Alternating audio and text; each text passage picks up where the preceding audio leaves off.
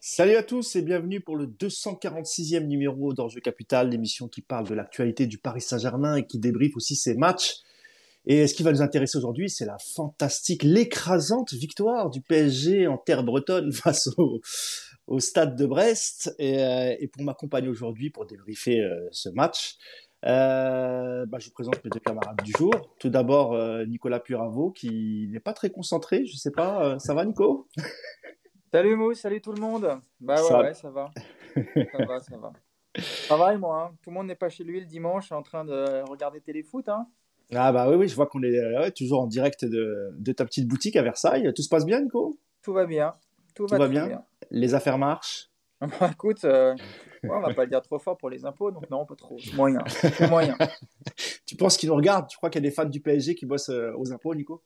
Je sais pas. je sais pas. Ouais. Mais par Ouais, contre, peut- euh, vous êtes les bienvenus. hein, S'il y en a qui passent euh, sur Versailles, euh, vous me contactez sur Twitter et puis. et Il faut- vous il venez faut- parler. Il faut que tu parles, il faut que tu parles de- du compte Instagram, enfin un peu de pub. C'est parce que là, on peut voir, on peut voir Non, tout. tu sais, nous, on est dans un domaine où on est, euh, on est discret, nous. On fait pas trop de pub, justement. C'est ça qui est, paradoxal. donc, euh. Mais encore une fois, s'il y en a qui passent par Versailles, vous me contactez sur Twitter et on se croise avec plaisir. Voilà, pour les amateurs de belles choses. Le message est passé, Nico. Deuxième camarade du jour, bah, ça vous avez l'habitude, hein, c'est coach Yassine, Yassine Ahmed. Salut Yass, Salut à tous. comment ça va Yass Ça va mieux, ça va mieux. Je suis calmé et je m'excuse Oui. encore d'avoir, euh, d'avoir dérapé, mais voilà. bah, Moi, je remarque une chose, Yassine, c'est que quand, t'es chez, quand, t'es- quand, t'es sur, quand on te prête à d'autres médias, mais, mais c'est incroyable, t'es un petit ange, quoi. Il n'y a, il y a pas un mot plus haut que l'autre, t'es toujours très calme. euh. Et puis, il y a que chez nous que tu dérapes, quoi. C'est incroyable, cette histoire. Mais comment tu l'expliques, ça, Yassine C'est incroyable. Que ici, ici j'ai deux, trois provocateurs qui me chauffent, qui me chauffent, et à un moment donné, bah, je me goupille. Bah, faut qu'on arrête les lives, arrêtez de le chauffer, Yacine. Ah, et après, il dérape, et après, il s'en veut, il dort pas de la semaine. Donc, euh, bon, voilà. Et puis, Nico et moi, on n'était pas là pour te, pour te cadrer, donc voilà ce que ça donne. Voilà. Euh, Hugo a été débordé. et je salue mon camarade Hugo, hein, qui m'a remplacé pour le, pour le débrief. Bah, nous, nous étions pas là. Tu sais que Nico, il y a des gens qui pensent que nous étions pas là parce que voilà, on n'a pas assumé la défaite face au Bayern. hein. Non, non, c'est juste qu'on a un emploi du temps qui nous a pas permis de. Alors peut-être Ah c'était ton cas, Nico. Non, non, moi j'étais, j'étais libre. J'étais libre, mais j'ai pas voulu venir. Rien à voir avec l'emploi du temps, moi. Bah, c'est bien, c'est le match d'après, tu vas pouvoir nous en dire un mot quand même, tu vois. Euh, J'ai oublié de saluer les gens quand même, parce que je me suis même pas branché sur la chaîne YouTube. Euh, je sais pas, Yacine, si tu vois le, le temps que je me connecte, Ouais. s'il y a du monde déjà, je, je, je vais m'y mettre tout de suite, évidemment, pour saluer les gens. Actualisé pour dire exactement combien on est maintenant. 195. Voilà, c'est ça. Voilà, on a ça, déjà bah. 70 likes, donc n'hésitez pas à, à liker. Et puis, comme d'habitude, bah, toujours les mêmes. hein. Yann Stafford, The Frank, Abdelaziz Chader, Maman Parisienne, euh, Islam Barkani, euh, voilà, un peu tout le monde, Anne DLM. Voilà, comme d'habitude, hein. bonjour à tous. Oui. Merci pour vos, vos commentaires, vos retours, et puis d'être là aussi. euh, moi. C'est ça, Yass. Salut à tous, et puis on salue ceux qui nous, vont nous regarder aussi en replay sur la chaîne euh, YouTube, qui peuvent pas être en direct avec nous ce dimanche après-midi à, à 13h et quelques. A quelques, quelques minutes de retard, et puis ceux qui nous écoutent évidemment sur les plateformes de podcast. Je le disais, on va débriefer le match, mais honnêtement, euh, étant donné qu'on répète à chaque fois les mêmes choses sur ce genre de, de prestations, ça, va- ça va être rapide. Mais on voulait aussi parler de, la saison prochaine et, de se projeter un peu. euh, Est-ce qu'on doit garder le, duo euh, Campos-Galtier, les joueurs dont on doit se séparer? Et je sais que tu t'es énervé un peu sur Verratti. Ce sera l'occasion de, faire un vrai débat sur, euh, sur Verratti, sur, Marquinhos, sur les joueurs qui sont là depuis 10 ans et qui n'ont pas forcément, euh, pas apporté certaines choses, mais euh, qui stagnent, qui ne progressent peut-être plus. Et on se posera la question de savoir est-ce que ça vaut le coup encore de, les garder, puisqu'on parle de prolongation pour ces joueurs-là. Donc, euh, on se posera la question. Et puis, euh, évidemment, si on parlera un peu du, mercato qui sera importantissime l'été prochain et les erreurs à ne pas refaire. Euh, première question, je ne sais pas si tu peux mettre la compo, euh, Yacine. Première question pour toi, euh, Nico. Euh, après le match de, de, mercredi, là, il l'élimination du Paris Saint-Germain hein, face au Bayern en huitième de finale de Ligue des Champions. Euh, Il y a la compo qui s'affiche, euh, Nico. J'imagine que tu as pris du plaisir à regarder cette fantastique euh, victoire euh, de Buzyn du, du PSG avec cette, euh, cette compo, avec quelques changements, euh, parce qu'il y a eu pas mal de, de blessés quand même. Ouais, c'était la compo euh, assez logique. Euh, Tu sais, de toute façon, après, maintenant, il n'y a plus trop de surprises. Hein. Il y a la moitié des titulaires qui sont blessés. Euh, t'as des mecs en méforme, t'as des mecs euh, qui jouent jamais parce qu'ils sont jeunes, t'en as d'autres qui jouent, on sait pas pourquoi, parce qu'ils sont vieux. Mais en fait, à l'arrivée, la compo, il n'y a, plus trop de surprises. Donc, euh, écoute, par rapport, au, par rapport aux forces du moment, par rapport au match de, du Bayern, je trouve que c'était une compo assez logique. Voilà. Il est repassé à, il est repassé à 4 derrière et puis il a continué son bricolage. De toute façon, le, souci de cette équipe, c'est plus c'est plus un c'est pas un, c'est pas un problème de, de, nom sur la feuille de match, c'est un problème d'animation, de travail tactique et de tout ce qu'on va parler au cours de, de, ce podcast. Mais euh, sur la compo, écoute, ce que je te dise, euh, ouais, si, moi j'aurais pas mis Ruiz parce que je peux, j'en peux plus, j'aurais peut-être mis Vitigny à la place, mais bon, après il fait aussi un peu souffler parce qu'ils ont ils ont couru 112 euh, km à Munich, donc ils devaient être un petit peu cuits. Quoi. C'est le deuxième record historique depuis 2011. Donc euh, tu parles, les mecs, ils étaient cramés. Donc il euh, fallait faire tourner un peu. Donc Juste avant de donner la parole à Yacine, Nico, vu que tu n'étais pas présent comme un lâche que tu es jeudi, comment tu l'as vécu cette élimination, Nico? C'est intéressant parce qu'il y a beaucoup de gens qui auraient bien voulu t'entendre sur cette, cette élimination. Est-ce que tu l'as bien vécu? Est-ce que pour toi c'était tout à fait logique? Il n'y avait, y avait rien à redire le, le Bayern méritait de passer? Oui, sur l'ensemble des deux matchs, le Bayern mérite. Après, bah, je pense que je l'ai vécu, euh, mis à part Yacine qui continue de s'énerver tout seul chez lui. Tout, nous, nous, les autres, on a compris, donc on est un peu résignés. Donc, euh, écoute, je l'ai vécu euh, moins énervé que, que Madrid l'année d'avant. Voilà, je vous l'ai déjà dit ici, il y a une forme de résignation. Il y a, voilà, je regarde ça, limite d'un œil distrait. C'est terrible, hein, mais j'ai cru en première mi-temps, forcément, comme tous. Par contre, en deuxième mi-temps, euh, je ne suis pas devin, je suis nul en pronostic, mais euh, je ne vous cache pas que quand j'ai vu les cinq premières minutes de la deuxième mi-temps, j'ai commencé à me dire que ça allait être compliqué. Et puis à 1-0, c'était déjà fini. C'est ça qui, est, c'est ça qui m'énerve plus, c'est même pas d'être éliminé, c'est juste que tu as l'impression que cette équipe-là, euh, il suffisait d'un but et c'était terminé. C'est exactement ce qui s'est passé. Donc, écoute, j'ai éteint la télé à 23h, je suis allé me coucher en mode peinard, j'ai bloqué à peu près 400 Marseillais, et puis écoute, j'ai passé une soirée peinard. ça a été. Ça a été. Honnêtement, dans le pire, c'est que ça a été. Même pas réveil compliqué, euh, ça a été. C'est ça qui est terrible. Hein. Bah pour tout te dire, moi aussi ça a été. J'ai très bien dormi, j'étais même pas énervé. Euh, j'étais tellement prévisible en même temps. Euh, donc voilà, je suis un peu comme toi. Je, je, me détache petit à petit et ça ne me fait quasiment plus rien. et même si hier on aurait fini à un partout, j'aurais dit ouais, c'est tout à fait normal en fait. Euh, Yacine, sur, sur le match, dans ton papier, tu, tu disais Yacine que bon, ça tout n'a pas été catastrophique, euh, notamment en première mi-temps, on a vu quand même pas mal d'occasions. Il y a eu une première euh, occasion de, de, Solaire, ensuite il y a eu le but rapide de, Carlos Soler, toujours, euh, sur d'abord sur une frappe de loin d'Mbappé, reprise par, par Solaire, et puis immédiatement après, pas très longtemps après, l'égalisation de, de Brest. globalement, sur ce match, qu'est-ce que tu en as pensé? C'était le match d'après euh, donc il fallait se remettre dans le, dans le mood de la Ligue 1 avec quelques petits changements, euh, comme je le disais, par rapport aux, blessés. Euh, sur cette première mi-temps, Yacine, qu'est-ce que tu en as pensé? Alors, Déjà, avant toute chose, les notes, c'est pas les nôtres. Hein. Vous avez bien compris que c'était l'équipe parce que j'ai vu, il y en a qui disent ouais, pourquoi Zahir Emery il a 4 et tout. Évidemment qu'on n'est pas d'accord avec les notes, c'est juste pour la compo. ouais, ouais, c'était juste pour illustrer la composition, effectivement. écoute, il y a, y a oui, Paris a pris le ballon rapidement. D'ailleurs, euh, autour de la 17e minute, euh, Paris était à 80 pour, 82% euh, de possession de balle. donc effectivement, ça fait quand même beaucoup. maintenant, ce qui est sûr, c'est que Paris avait le ballon, il y a eu quelques situations, mais il y a eu encore une fois un manque de rythme, un manque d'intensité, un manque de prise de risque. D'ailleurs, dans cette première mi-temps, enfin dans ce début de match, euh, là, Zahir Emery, il a 4. Moi non plus, je ne comprends pas pourquoi, parce que, parce que ça a été celui qui a le plus proposé, euh, qui a percuté, qui ne se cache pas. Voilà, encore une fois, il a encore des lacunes et c'est normal. Il a eu 17 ans mercredi. Et Solaire à 6, Yacine, c'est ça que je vois, non? Oui, mais il a marqué. Ah oui, d'accord. Ah bah oui. Les stats, c'est important. très, très important. Mais si à 6 aussi, parce qu'il a fait une passe décisive sur 73 mètres de profondeur. Donc, quand même, il faut le, faut le récompenser. Euh, donc voilà, il y a Paris a dominé euh, la position de balle, a eu, des, situations. Mais on voyait bien que de toute façon, au départ, Brest avait décidé d'être très bas, euh, d'attendre, d'essayer de fermer euh, le maximum d'espace. D'ailleurs, c'est marrant parce que Ruiz, à la mi-temps, il a dit on utilise bien les espaces, mais des espaces qu'il n'y avait pas. Donc, non seulement il n'est pas bon, mais il n'arrive même pas à comprendre le football sur le terrain. C'est catastrophique. Donc, bref, Euh, voilà, et puis, et puis tu mènes un zéro. Et puis là, ben, tu as un PSG en mode district, ça veut dire qu'il euh, y a une récupération brestoise, il n'y a pas de contre-pressing. Il y a un joueur brestois qui a le ballon euh, sur le côté droit, donc côté gauche parisien.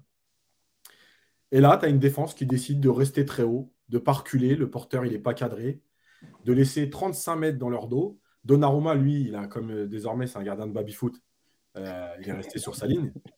Et, et là, tu as un long ballon en profondeur voilà, le mec réussit son, sa prise de balle. En plus, il a réussi pas forcément parce que au départ, son contrôle est raté. Après, il la repousse de la tête.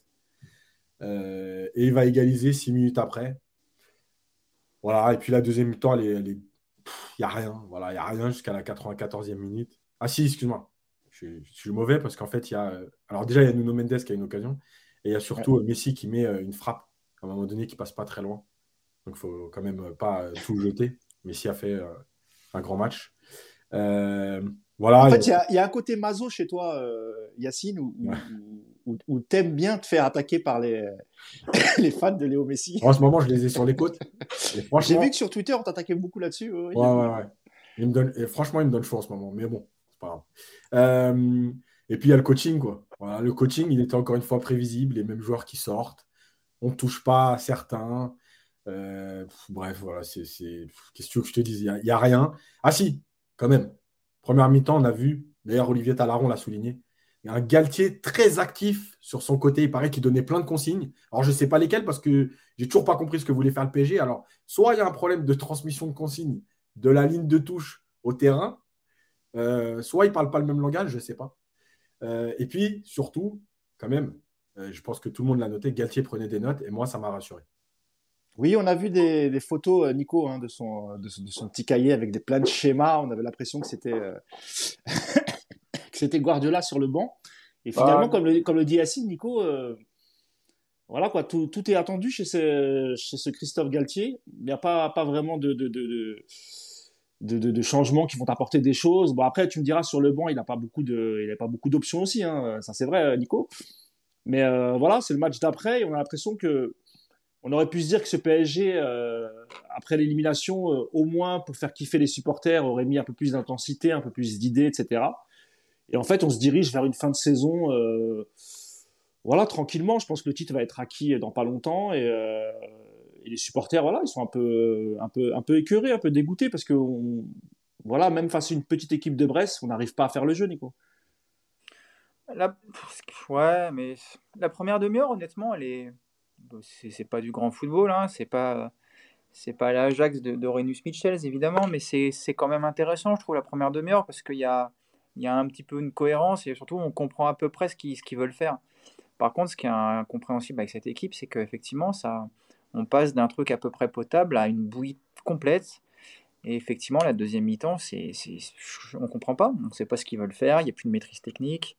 Euh, moi, ce qui, me, m'effraie, c'est qu'ils sont tous cramés à partir de la 55e. Euh, Fabien Ruiz était tout rouge, euh, Verratti bouge plus. Euh, Sergio Ramos, lui, était cramé au coup d'envoi.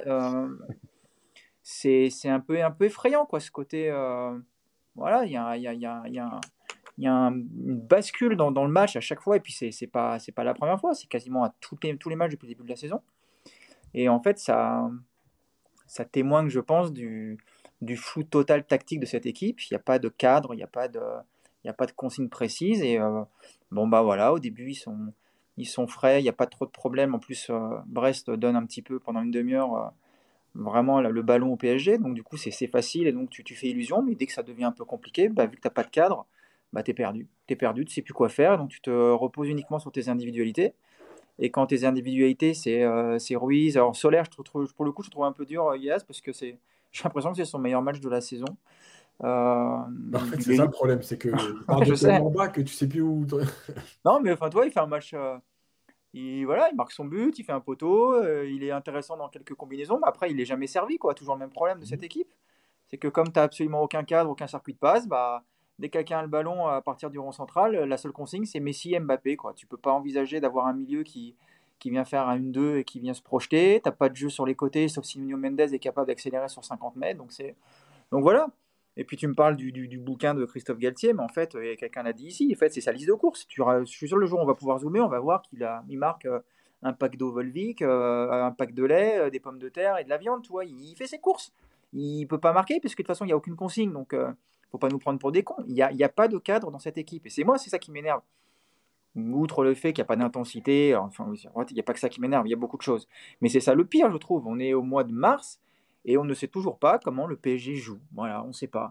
On a cru au début de saison que c'est une équipe qui allait faire du, du pressing très haut, beaucoup d'intensité. Après, on s'est dit que ça allait être une équipe qui allait faire de la transition. Aujourd'hui, si quelqu'un est capable de me faire euh, sur une feuille, de me dire euh, quelle est la position du bloc parisien, quelle est la consigne à la perte de balle, quelle est la consigne à la récupération, euh, comment on fait jouer avec les latéraux, je, serais curieux de savoir. Mais ce qui m'inquiète, c'est que je pense que même Galtier ne sait pas. Donc c'est voilà, elle va être longue la saison parce que la fin, la fin de saison, parce qu'effectivement pour moi il n'y a plus rien à jouer. Alors j'entends bien le, titre, le 11e titre, c'est super important. Évidemment que, que perdre le titre, ce serait une catastrophe, mais euh, ceux qui arrivent encore à se, à se, passionner pour cette fin de saison, je les admire et j'aimerais bien être à leur place parce que moi, je, et je l'ai dit hier, j'en ai même rien à foutre quoi, de cette fin de saison. C'est juste une, ça va être une tannée, là, encore 10 matchs à, subir cette, cette, équipe de feignasses. Et j'espère, ce qui n'y arrivera pas, mais effectivement, j'espère un, grand, un grand ménage cet été, mais ça n'arrivera pas, on le sait tous. Donc, euh, donc voilà, c'est notre vie, on l'a choisi, il faut assumer maintenant. Sur la lecture illisible euh, du, jeu de Galtier, euh, Yacine, il y a aussi euh, bah, il y a aussi des, il y a, aussi des blessés, hein, Yacine. Hein. C'est vrai que là, on est, enfin, ils sont partis à Brest avec un effectif assez, assez réduit. L'erreur, l'erreur, elle, vient aussi du, du coach Galtier, Yacine, sur, sur la gestion des joueurs blessés. on l'a vu à, à Munich, hein, quand il fait, quand il fait jouer Marquinhos blessé, il le remplace par Mukele qui se blesse aussi. Là aussi, c'est imputable au coach euh, Galtier parce que ça a été quand même une, grosse erreur. Alors, effectivement, hein, comme l'a dit euh, Nico, il n'y a peut-être plus rien à jouer, il fallait prendre le risque. Euh, mais malgré tout, là, tu te retrouves avec plus aucun défenseur centraux, à part Bichabu. ça peut être compliqué aussi pour la fin de saison, Yas. Bah ouais, mais c'est qui qui a décidé, qui a décidé d'avoir un effectif de 20 joueurs une année de Coupe du Monde en pleine saison? C'est bien euh, le coach et le directeur sportif, enfin le conseiller sportif, excusez-moi, parce qu'il n'est pas, pas directeur, parce que c'est pas où il travaille. Euh, donc, c'est eux euh, qui a décidé de se séparer d'autant de joueurs et dont, tu payes le salaire. C'est eux. Gatier l'a dit cette semaine en conférence de presse. c'est vrai qu'on a eu beaucoup de blessés. J'ai pas assez fait tourner. Mais qui a pas assez fait tourner C'est moi. non, c'est toi. C'est toi qui as décidé à Lille, quand il y a 6-0 à la 60e, de laisser euh, les joueurs jouer 90 minutes. C'est toi, quand tu es en Coupe de France, rappelez-vous, hein, tu, te rappelles comment je me suis fait charrier là-dessus? On m'a dit Ah ouais, arrête, la Coupe de France, euh, pays de Cassel, ils n'ont pas fait d'effort. Eh, il n'y a, pas de, pas de d'effort. Même contre une R1, un match de foot qui dure 90 minutes, évidemment tu fais moins. Alors déjà, ils font pas beaucoup d'efforts en temps normal, tu en fais un peu moins, mais ça reste un match de foot sur un terrain avec des sollicitations musculaires. ok, vas-y, faites, faites marquer Mbappé 5 buts, c'est la première fois de l'histoire du PSG, il rentre dans les annales. Super, génial. Euh, fais jouer Hakimi qui revenait de, vacances à New York. Il n'y a pas de problème, faites tout ça. Il n'y a aucun impact. Il paraît que de toute façon, il n'y a aucun impact sur rien. À l'arrivée, c'est quand même pas moi qui qui, fait pas rentrer les joueurs, qui leur donne pas de temps de jeu. Et puis après, bah ouais, quand tu rentres, encore une fois, on va taper sur les mêmes. Mais quand, quand tu fais pas tourner, que tu donnes pas de temps de jeu, que tu arrives à, contre Munich avec un Zaire Emery qui a 230 minutes de jeu. Et en plus, je, je prends exprès lui parce que c'est un de ceux qui au moins montre des choses, et notamment du caractère, euh, en plus de football. Euh, en fait, qu'est-ce que tu vas lui demander 230 minutes depuis 7 mois? T'attends quoi? Bah, Un miracle. Voilà. Donc, en fait, tu fais des changements tardifs parce que tu n'as aucune confiance en ton banc, parce que tu les as jamais amenés à être euh, dans la rotation, donner du temps de jeu, de la confiance, etc. Et pour couronner le tout, non seulement tu leur donnes pas de temps de jeu, non seulement tu montres que les cadres, enfin les stars plutôt même, je dirais, sont au-dessus de tout. Mais en plus, quand tu attaques quelqu'un en conférence de presse, c'est toujours les petits ou les, sans statut. Voilà. Qu'est-ce que tu veux que je te dise? Quand tu, vas au mois d'octobre dire euh, il doit travailler, je ne suis pas content de son travail, etc. Ok, mais il a sûrement raison.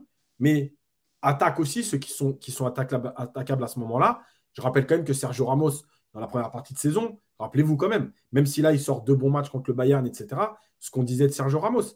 Euh, quand euh, Zahir Emery, il fait une tête en retrait contre Reims, que tu prends un but et que euh, le coach te dit Ouais, c'est une erreur, c'est une erreur. Mais bon, c'est une erreur de jeunesse, on comprend. Mais en tout cas, tu es en train de l'attaquer. Quand Bichabou donne le ballon à Verratti, que Verratti se trompe de côté pour faire sa feinte et qu'il perd le ballon, et eh ben, tu attaques Bichabou. Voilà, donc, donc non seulement tu leur montres pas sur le terrain que tu comptes sur eux, mais en plus, quand tu arrives en compte sur la seule erreur que eux vont faire, tu les assassines. Voilà. Après, tu dis, on n'a pas pu faire tourner. Non, c'est toi qui as une gestion catastrophique du groupe. Donc, tu n'as pas fait tourner. Et comme tu n'as pas fait tourner, bah, effectivement, au bout d'un moment, tu n'as plus de joueurs sur le banc. Déjà que le banc n'est pas qualitatif de ouf. Qu'est-ce que tu penses de ça, euh, Nico? Tu es d'accord avec Yacine? Mais ne, serait-ce que pour le cas Ikitike, par exemple, tu vois, euh, c'est vrai que ça là, il était rentré face au, Bayern, parce qu'ils n'avaient pas non plus beaucoup d'options. Mais euh, sur un match comme celui-ci, par exemple, Nico on aurait pu lui donner du, du, temps de jeu directement.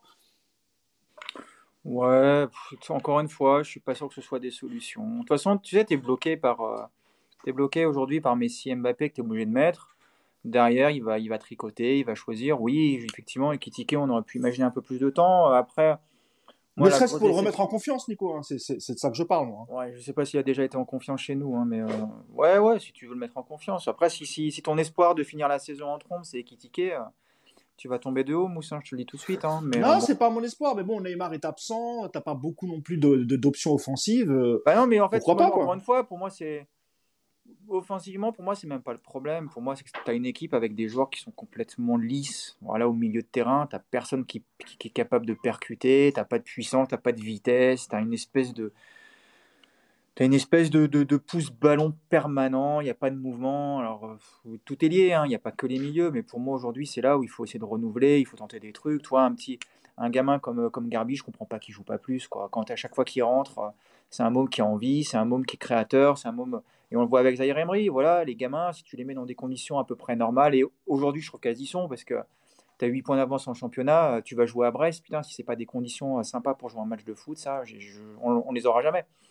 Sauf qu'encore une fois, il fait rentrer les mecs au dernier moment, voire pas du tout, et, euh, et ça, ça, ça, comme je te l'ai dit, ça, ça c'est juste là c'est juste la preuve que cette équipe, en fait, il n'y a, y a, rien de prévu. Voilà, donc, euh, donc il met les mecs euh, avec les statuts sur le terrain et puis il leur dit de se démerder. Et puis comme ils sont nuls, bah, ils ne démerdent pas. Donc, euh, donc habituez-vous encore une fois à cette fin de saison. On va avoir ça, alors pas 10 matchs, mais il y a quelqu'un qui me l'a justement fait signer 11 matchs. Ça va être très long, 11 matchs. 11 matchs, exactement. Ça va être 11 matchs. Donc là, il y a encore, il y a, je crois qu'il y a 3-4 gros matchs sympas, dont deux au parc. Et puis bah, après, ça va être, ça va être une purge. Et, et puis on va bien se faire chier. Mais voilà, c'est maintenant qu'il faut faire jouer des, des mecs comme Ousni, comme, euh, comme Garbi. Vas-y, fais. Qu'est-ce que t'as à perdre? De toute façon, en plus, Gatti va sauter. Euh, si, si, enfin, ça me, ça me, je comprends pas. Je comprends pas. La seule bonne nouvelle hier au niveau du banc, c'est Renato Sanchez parce que il a réussi à jouer 3 minutes sans se claquer. Donc euh, pour moi, c'était déjà ultra positif. Mais après, après, oui, le bon hier, il sert à rien. Premier changement, c'est quoi? C'est 75e, ça, tout à l'heure, ouais, ouais, 75e. C'est-à-dire de la 45e à la 75e, pendant 30 minutes, tu ne fais rien sur le terrain et tu ne réagis pas du tout. Mais c'est c'est lunaire, c'est lunaire. Puis certains te diront, Yacine, qu'il a eu raison quand même de, de, de sortir ni Mbappé ni, euh, ni Messi, parce qu'effectivement, il, y a la, il y a la belle passe décisive hein, de, de, Messi, hein, c'est pas, pas le souci, elle est, elle est très belle et, il joue vite. mais euh, Pour le coup, tu peux pas faire sortir Messi, parce que vu qu'il était dans le rond central, ça faisait un déplacement de 20 mètres en moins de 10 secondes. Je suis pas sûr qu'il les avait dans les jambes. c'est pas faux, Nico. Pardon. Voilà, je disais, Yacine, euh, voilà, tu peux pas. Là, là, ça conforte Galtier en se disant, de toute façon, je peux pas les sortir parce qu'encore une fois, c'est Mbappé, c'est Messi et Mbappé qui me sauvent la mise. Quoi. Ah ouais, bien sûr. de toute façon, il lui avait expliqué, euh, il lui avait expliqué en début de saison.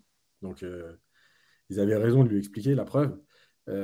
sur le but, évidemment, bon, la passe de Messi, elle est belle, mais encore une fois, je veux dire, si c'est pas Messi, franchement, la passe, elle est, c'est, une passe de footballeur, quoi. C'est tout. Ça s'arrête là. Par contre, euh, quelque chose qui n'a pas été assez souligné, c'est la passe de Mendes sur Messi. Euh, parce qu'au lieu d'allonger directement sur Mbappé ou de percuter bêtement sur la récupération de balle, il a vu tout de suite et sa passe, elle est lui, elle est vraiment bonne pour mettre Messi dans les bonnes dispositions pour qu'il puisse jouer le plus rapidement possible vers Mbappé. Et la vraie passe qui fait la différence sur le but, c'est celle-là.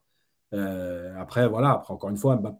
le problème, tu vois, c'est quoi? Et, en fait, ça rejoint aussi tout ce qu'on dit sur le PSG depuis le début de saison, sur, tu sais, j'ai pas envie de dire euh, le fait que Paris n'est même plus respecté, mais Paris n'est plus craint. Euh, on se rappelle, il y a une époque où tu faisais nul contre Paris, c'était un bon point de prix. Là, on a quand même Brest qui joue son maintien, qui a 1-1 à la 94e et qui se permet d'être de, à 45 mètres de son but parce que dans leur tête, à ce moment-là, ils pensent qu'ils peuvent aller chercher mieux. Et les discours de Belkebla et je ne sais plus qui à la fin du match, mais c'est tellement ça, ça veut dire, on a, on tu sais, normalement, le PSG, on va prendre la période Zlatan, encore une fois, hein, c'est pas, euh, euh, ok, tu vas pas en demi-finale de Ligue des Champions et tout, mais il y avait quand même une maîtrise en Ligue 1, tu marchais sur l'adversaire, etc. Et quand tu reprends cette période, euh, Belkebla, il aurait perdu contre l'équipe de Zlatan, il n'aurait pas tenu ce discours. Et là, en fait, à la fin, il te dit, en gros, mais non, on n'a pas le droit de leur offrir ce but. En gros, c'est nous qui leur avons offert. Ils ne sont même pas allés le chercher eux-mêmes. On est dégoûté d'avoir perdu. Mais normalement, à l'époque, 2-1 contre le PSG, les équipes, elles n'étaient pas dégoûtées d'avoir perdu. Elles se disaient, on n'a pas pris une rouste, on a tenu euh, tête à cette équipe. C'était presque une satisfaction. Là, maintenant, tu as Reims qui vient au parc et qui te dit, on savait, on aurait dû faire mieux. Tu as Brest qui joue son maintien et qui te dit, on est dégoûté d'avoir perdu parce que en plus, on leur offre, on leur fait cadeau du but parce que. Il y a aussi, Yacine, il y a aussi le contraire qui est vrai, c'est-à-dire que le, PSG, les, enfin les joueurs actuels ne sont même plus dégoûtés ou énervés lorsqu'ils perdent. Il y a ah je sais pas si vous vous rappelez du match à Bordeaux euh, avec Zlatan qui sort et qui, insulte le pays, etc. Euh, je sais plus si c'était un match nul ou une défaite ce jour-là. c'était une défaite. C'était une défaite. Euh, on se rappelle de voilà de comment il s'en prend à l'arbitre, euh, comment il est dégoûté, et, et, on, on, sent aujourd'hui, même de ce côté-là, on se rappelle des mots de Marquinhos. Oui, il faut savoir perdre, et en plus contre Marseille. Hein, donc peut-être pas le droit de dire ça. On sent qu'il y a même plus cette révolte, Nico, chez les joueurs, qui se laissent aller parce qu'ils se disent de toute façon, on va être champion de France, on, on va gagner un titre, on est éliminé de la Ligue des Champions, les vacances ils approchent. Euh, on verra ça la, saison prochaine. Il y a même plus ce sentiment de, révolte et de, colère chez, ces joueurs, euh, Nico.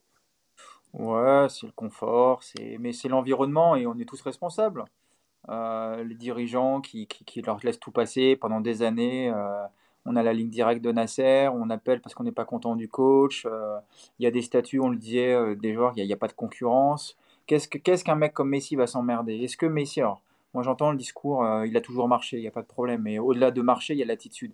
Qu'est-ce que Messi va changer d'attitude? Qu'est-ce qu'il va se battre? Qu'est-ce qu'il en a à foutre d'un match à Brest, toi? Et c'est là où c'est aberrant qui débute. Est-ce que tu as besoin de Messi à jouer à Brest? Un Messi qui a été éliminé il y a trois jours au Bayern le mec, déjà, il en a rien à foutre de la fin de saison. Est-ce que tu penses que tu as besoin d'un Messi pour aller gagner à Brest? C'est là où tu as besoin justement de, faire tourner ton équipe, de trouver des, solutions, de lancer des mecs. Évidemment qu'il n'y a pas de révolte, mais les supporters sont aussi responsables. Désolé, moi, je, je comprends pas que les mecs, qu'on les continue de chanter pour eux pendant 90 minutes, les mecs se foutent de votre gueule et vous continuez de chanter parce que Kim Pembe est venu embrasser les cuissons, quoi. Bon, bah écoute, il y a un moment, il faut. Tout ça, ça a contribué à cette espèce de situation et effectivement, euh, les mecs, ils s'en foutent, quoi. Ils s'en foutent. J'ai pas vu un mec abattu, franchement, hier par rapport au Bayern. Non. Les mecs, ils dorment bien, je l'ai déjà dit. Hein.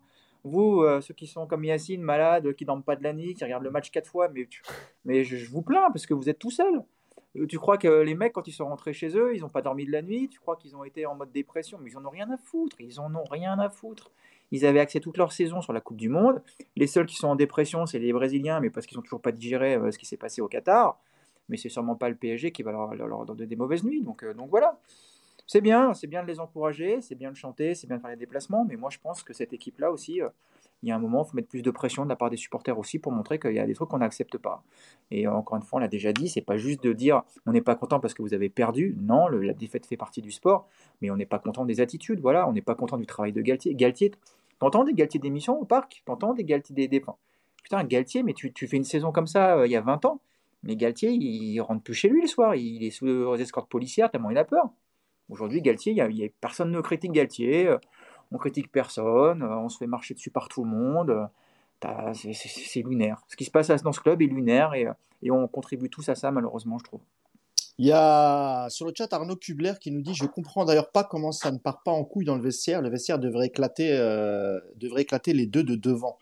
Je ne sais pas si ça concerne que uniquement les deux de devant, mais c'est vrai que même dans le vestiaire, Yacine, y a pas de. On entend évidemment, il y a quelques clans, etc. Mais bon, à chaque fois on entend les mêmes mots, oui, on discute entre nous, etc. Mais il a l'air de rien se passer.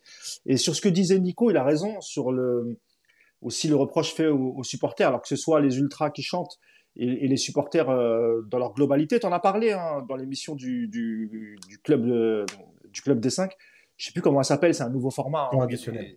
Le temps additionnel, voilà. Et on salue Romain, Romain Bedouk et, Walid Acharchour. Et, et c'est vrai que tu as parlé aussi de la responsabilité des, euh, des, supporters sur, sur parfois leur manque d'exigence. Euh, alors là, j'imagine que tu mets tu parles des, supporters en globalité, hein, que ce soit au stade, euh, sur les réseaux surtout, parce que c'est surtout sur les réseaux, parce que c'est là qu'on échange un peu avec les supporters et c'est là aussi qu'on entend leur voix. Et, c'est vrai que lorsqu'on se met à critiquer le, PSG, même après une victoire, eh ben, tu as, certains, certains gens sur les réseaux, certains supporters qui comprennent pas la critique, parce qu'ils disent ouais mais euh, on a gagné. Euh, par exemple si tu critiques Mbappé, il va te dire oui mais il a marqué 200 buts, il a 25 ans. Et il n'y a pas de le, mot que tu avais euh, prononcé, c'est qu'il n'y avait pas d'exigence même chez les supporters et qu'on acceptait tout à partir du moment où il y avait victoire ou à partir du moment où tu passais un tour. Euh, et qu'on n'a pas le droit de critiquer cette équipe quand elle gagne.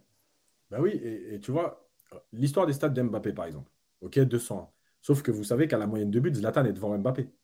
Donc, euh, moi, je veux bien qu'on on, parle que de stats. Mais si on parle de stats, Zlatan, il est devant Mbappé à la moyenne de buts. Donc, déjà, d'une. La deuxième chose, quand je parle d'exigence, il y a des gens qui m'ont dit Mais qu'est-ce qu'on va faire?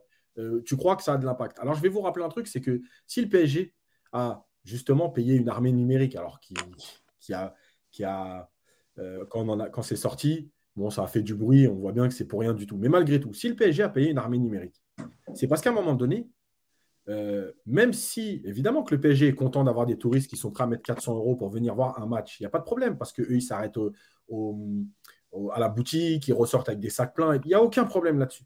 Mais vous pensez réellement que le PSG, euh, on n'a rien à foutre si ses supporters, ses vrais supporters, se mettent à gueuler? euh, juste une parenthèse avant que je, te coupe, juste pour, préciser que c'est le cas aussi dans d'autres stades en Europe. Hein. Parce qu'on on critique le PSG dessus, c'est pas unique au PSG. Hein. Hmm. C'est le cas à Barcelone, c'est le cas à Madrid, c'est le cas aussi en Première Ligue. Voilà, c'est juste pour pas qu'on dise qu'on tape que sur le PSG. Ouais, ouais. Les stades à touristes, dans tous les grands stades d'Europe, euh, bah, il y, a une partie touriste. Ouais, c'est le meilleur exemple. exactement. Vas-y, Donc, euh, en fait, le, le PSG n'en a pas rien à foutre. Le seul truc, c'est que encore une fois, évidemment que on rigole parce que nous, on est un peu anciens et, qu'on, et que euh, ce qui se passait au camp des loges à l'époque, bien sûr que c'était de la folie. Euh, et nous, on n'est pas là en train de dire aller casser les voitures, euh, brûler des poubelles, machin. Non, mais pas du tout. on sait très bien. C'était à l'époque où Nicolas était une petite racaille de Versailles. il faut le préciser quand même. Racaille du 7-8.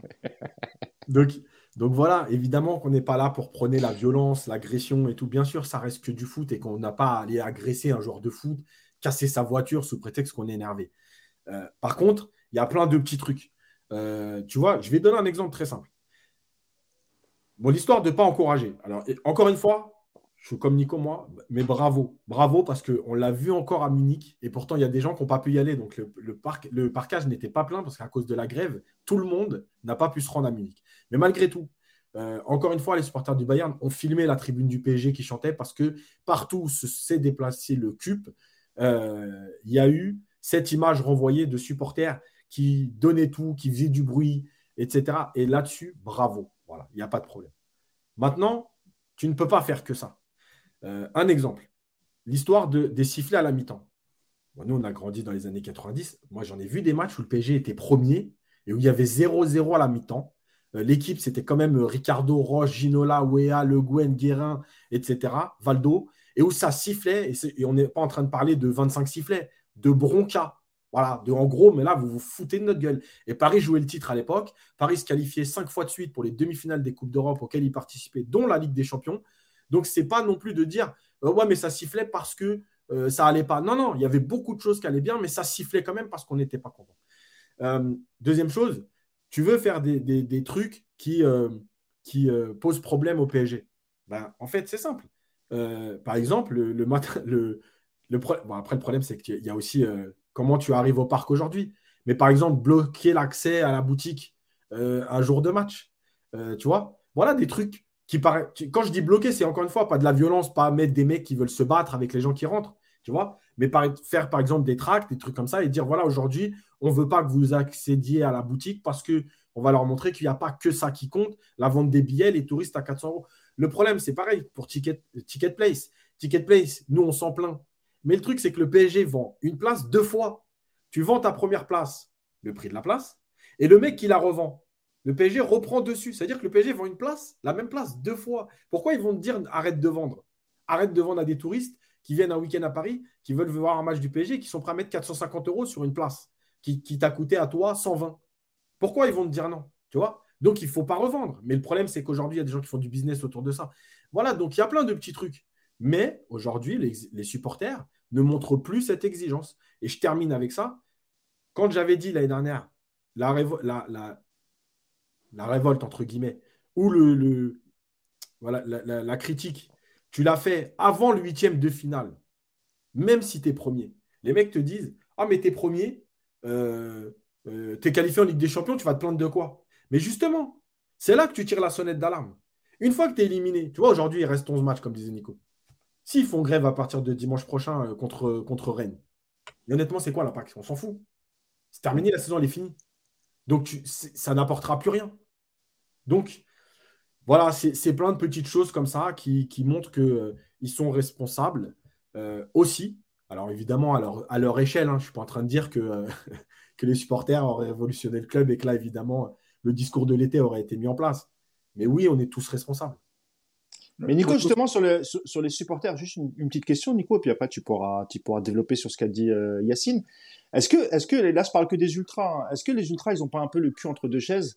Et je m'explique quand je dis ça. C'est-à-dire que quand ils ont, euh, quand ils ont protesté, notamment après, après, après que Neymar ait voulu partir en 2019, quand ils ont sifflé euh, après Madrid, euh, Messi et, Neymar, il y, a, beaucoup de gens qui leur ont voulu.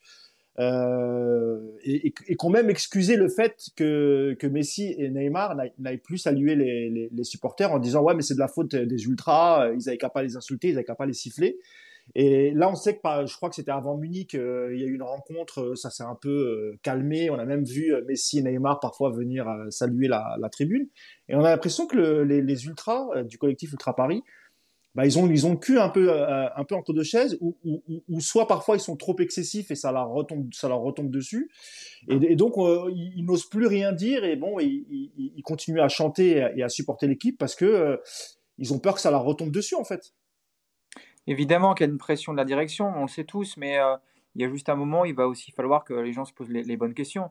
Alors déjà, il n'y a, plus de bronca au parc à la mi-temps, mais c'est normal parce que quand la, quand la mi-temps est sifflée, tu as déjà à peu près 10 000 personnes qui, qui, sont parties aller acheter leur, leur, burger à 20 euros, donc ils sont déjà même pas là quand la coup de sifflet de la mi-temps. Donc déjà, c'est normal qu'il y ait moins de, de, ça. Est-ce qu'il est bon au moins, le, ce burger? Ouais, il est bon, franchement, il est bon. Je te le conseille. Bon, par contre, euh, il coûte un bras, mais il est bon, franchement. c'est autre chose côté petit four, crois-moi. Euh, en plus, ils offrent le popcorn, tu vois. Donc, ils sont. Non, c'est. Ah, ah. Euh, et en fait, euh, non, non, excusez-moi. ce, qui est, ce, qui ce, qui est, important, je pense, pour les supporters, il y a un moment, il faut qu'ils se posent les bonnes questions aussi. Moi, je comprends cette espèce de, de discours de dire ouais, mais si on commence à siffler, alors je, je vais mettre de côté tout l'aspect violence. Évidemment qu'il ne faut pas de violence dans, dans mais euh, ah, tu as besoin. On, a tendance à te perdre un petit peu, euh, Nico. Hein, c'est pour ça que je. Ouais, en fait, c'est pas que vous me perdez, c'est qu'il y a quelqu'un qui essaie de m'appeler en même temps, mais je vais raccrocher. Ah, d'accord, ok. Bah, tu vas raccrocher. Et euh, donc, évidemment qu'il faut, il faut manifester aucune violence. Là-dessus, il n'y a, a, pas de débat possible. Par contre, je pense que ce qui est intéressant, c'est que les, les, les, supporters qui aujourd'hui composent le, le, le, le, CUP, voilà, je, je l'ai bien dit, il faut qu'ils se posent aussi les questions.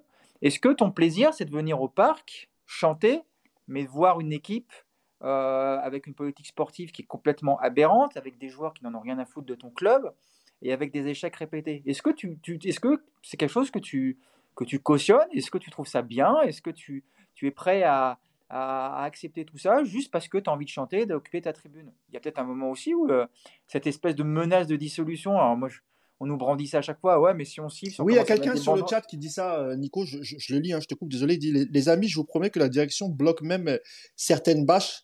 Euh, alors bloquer une boutique, ils vont dissoudre direct. Et en fait, voilà, c'est ce que je disais aussi. Je pense que. C'est ce que je te dis, mais franchement, enfin, excuse-moi, mais ce qui s'était passé l'an dernier après, après le Real, je mets de côté les deux trois insultes sur les mamans et les familles, mais siffler ces mecs-là, évidemment tu as le droit de les siffler. Bordel. Si tu peux pas siffler une équipe après ce qu'ils ont fait à Madrid l'an dernier, mais tu les siffleras jamais. Donc on en revient à ce qu'on disait tout à l'heure. Soit tu acceptes d'être un supporter mouton touriste tu viens au parc, tu chantes, tu fais ton, tu fais ta, tu fais ta, ton animation dans ta tribune, et puis tu bouffes toutes les couleuvres qu'on va essayer de faire avaler, parce que de toute façon, c'est comme ça ou pas autrement. Soit il y a un moment, tu en as ras-le-bol, tu siffles les mecs, je suis, enfin, je suis désolé, siffler des mecs à la mi-temps, euh, c'est oh, dans tous les stades du monde, ça arrive. C'est quand même pas non plus le truc de dingue, quoi.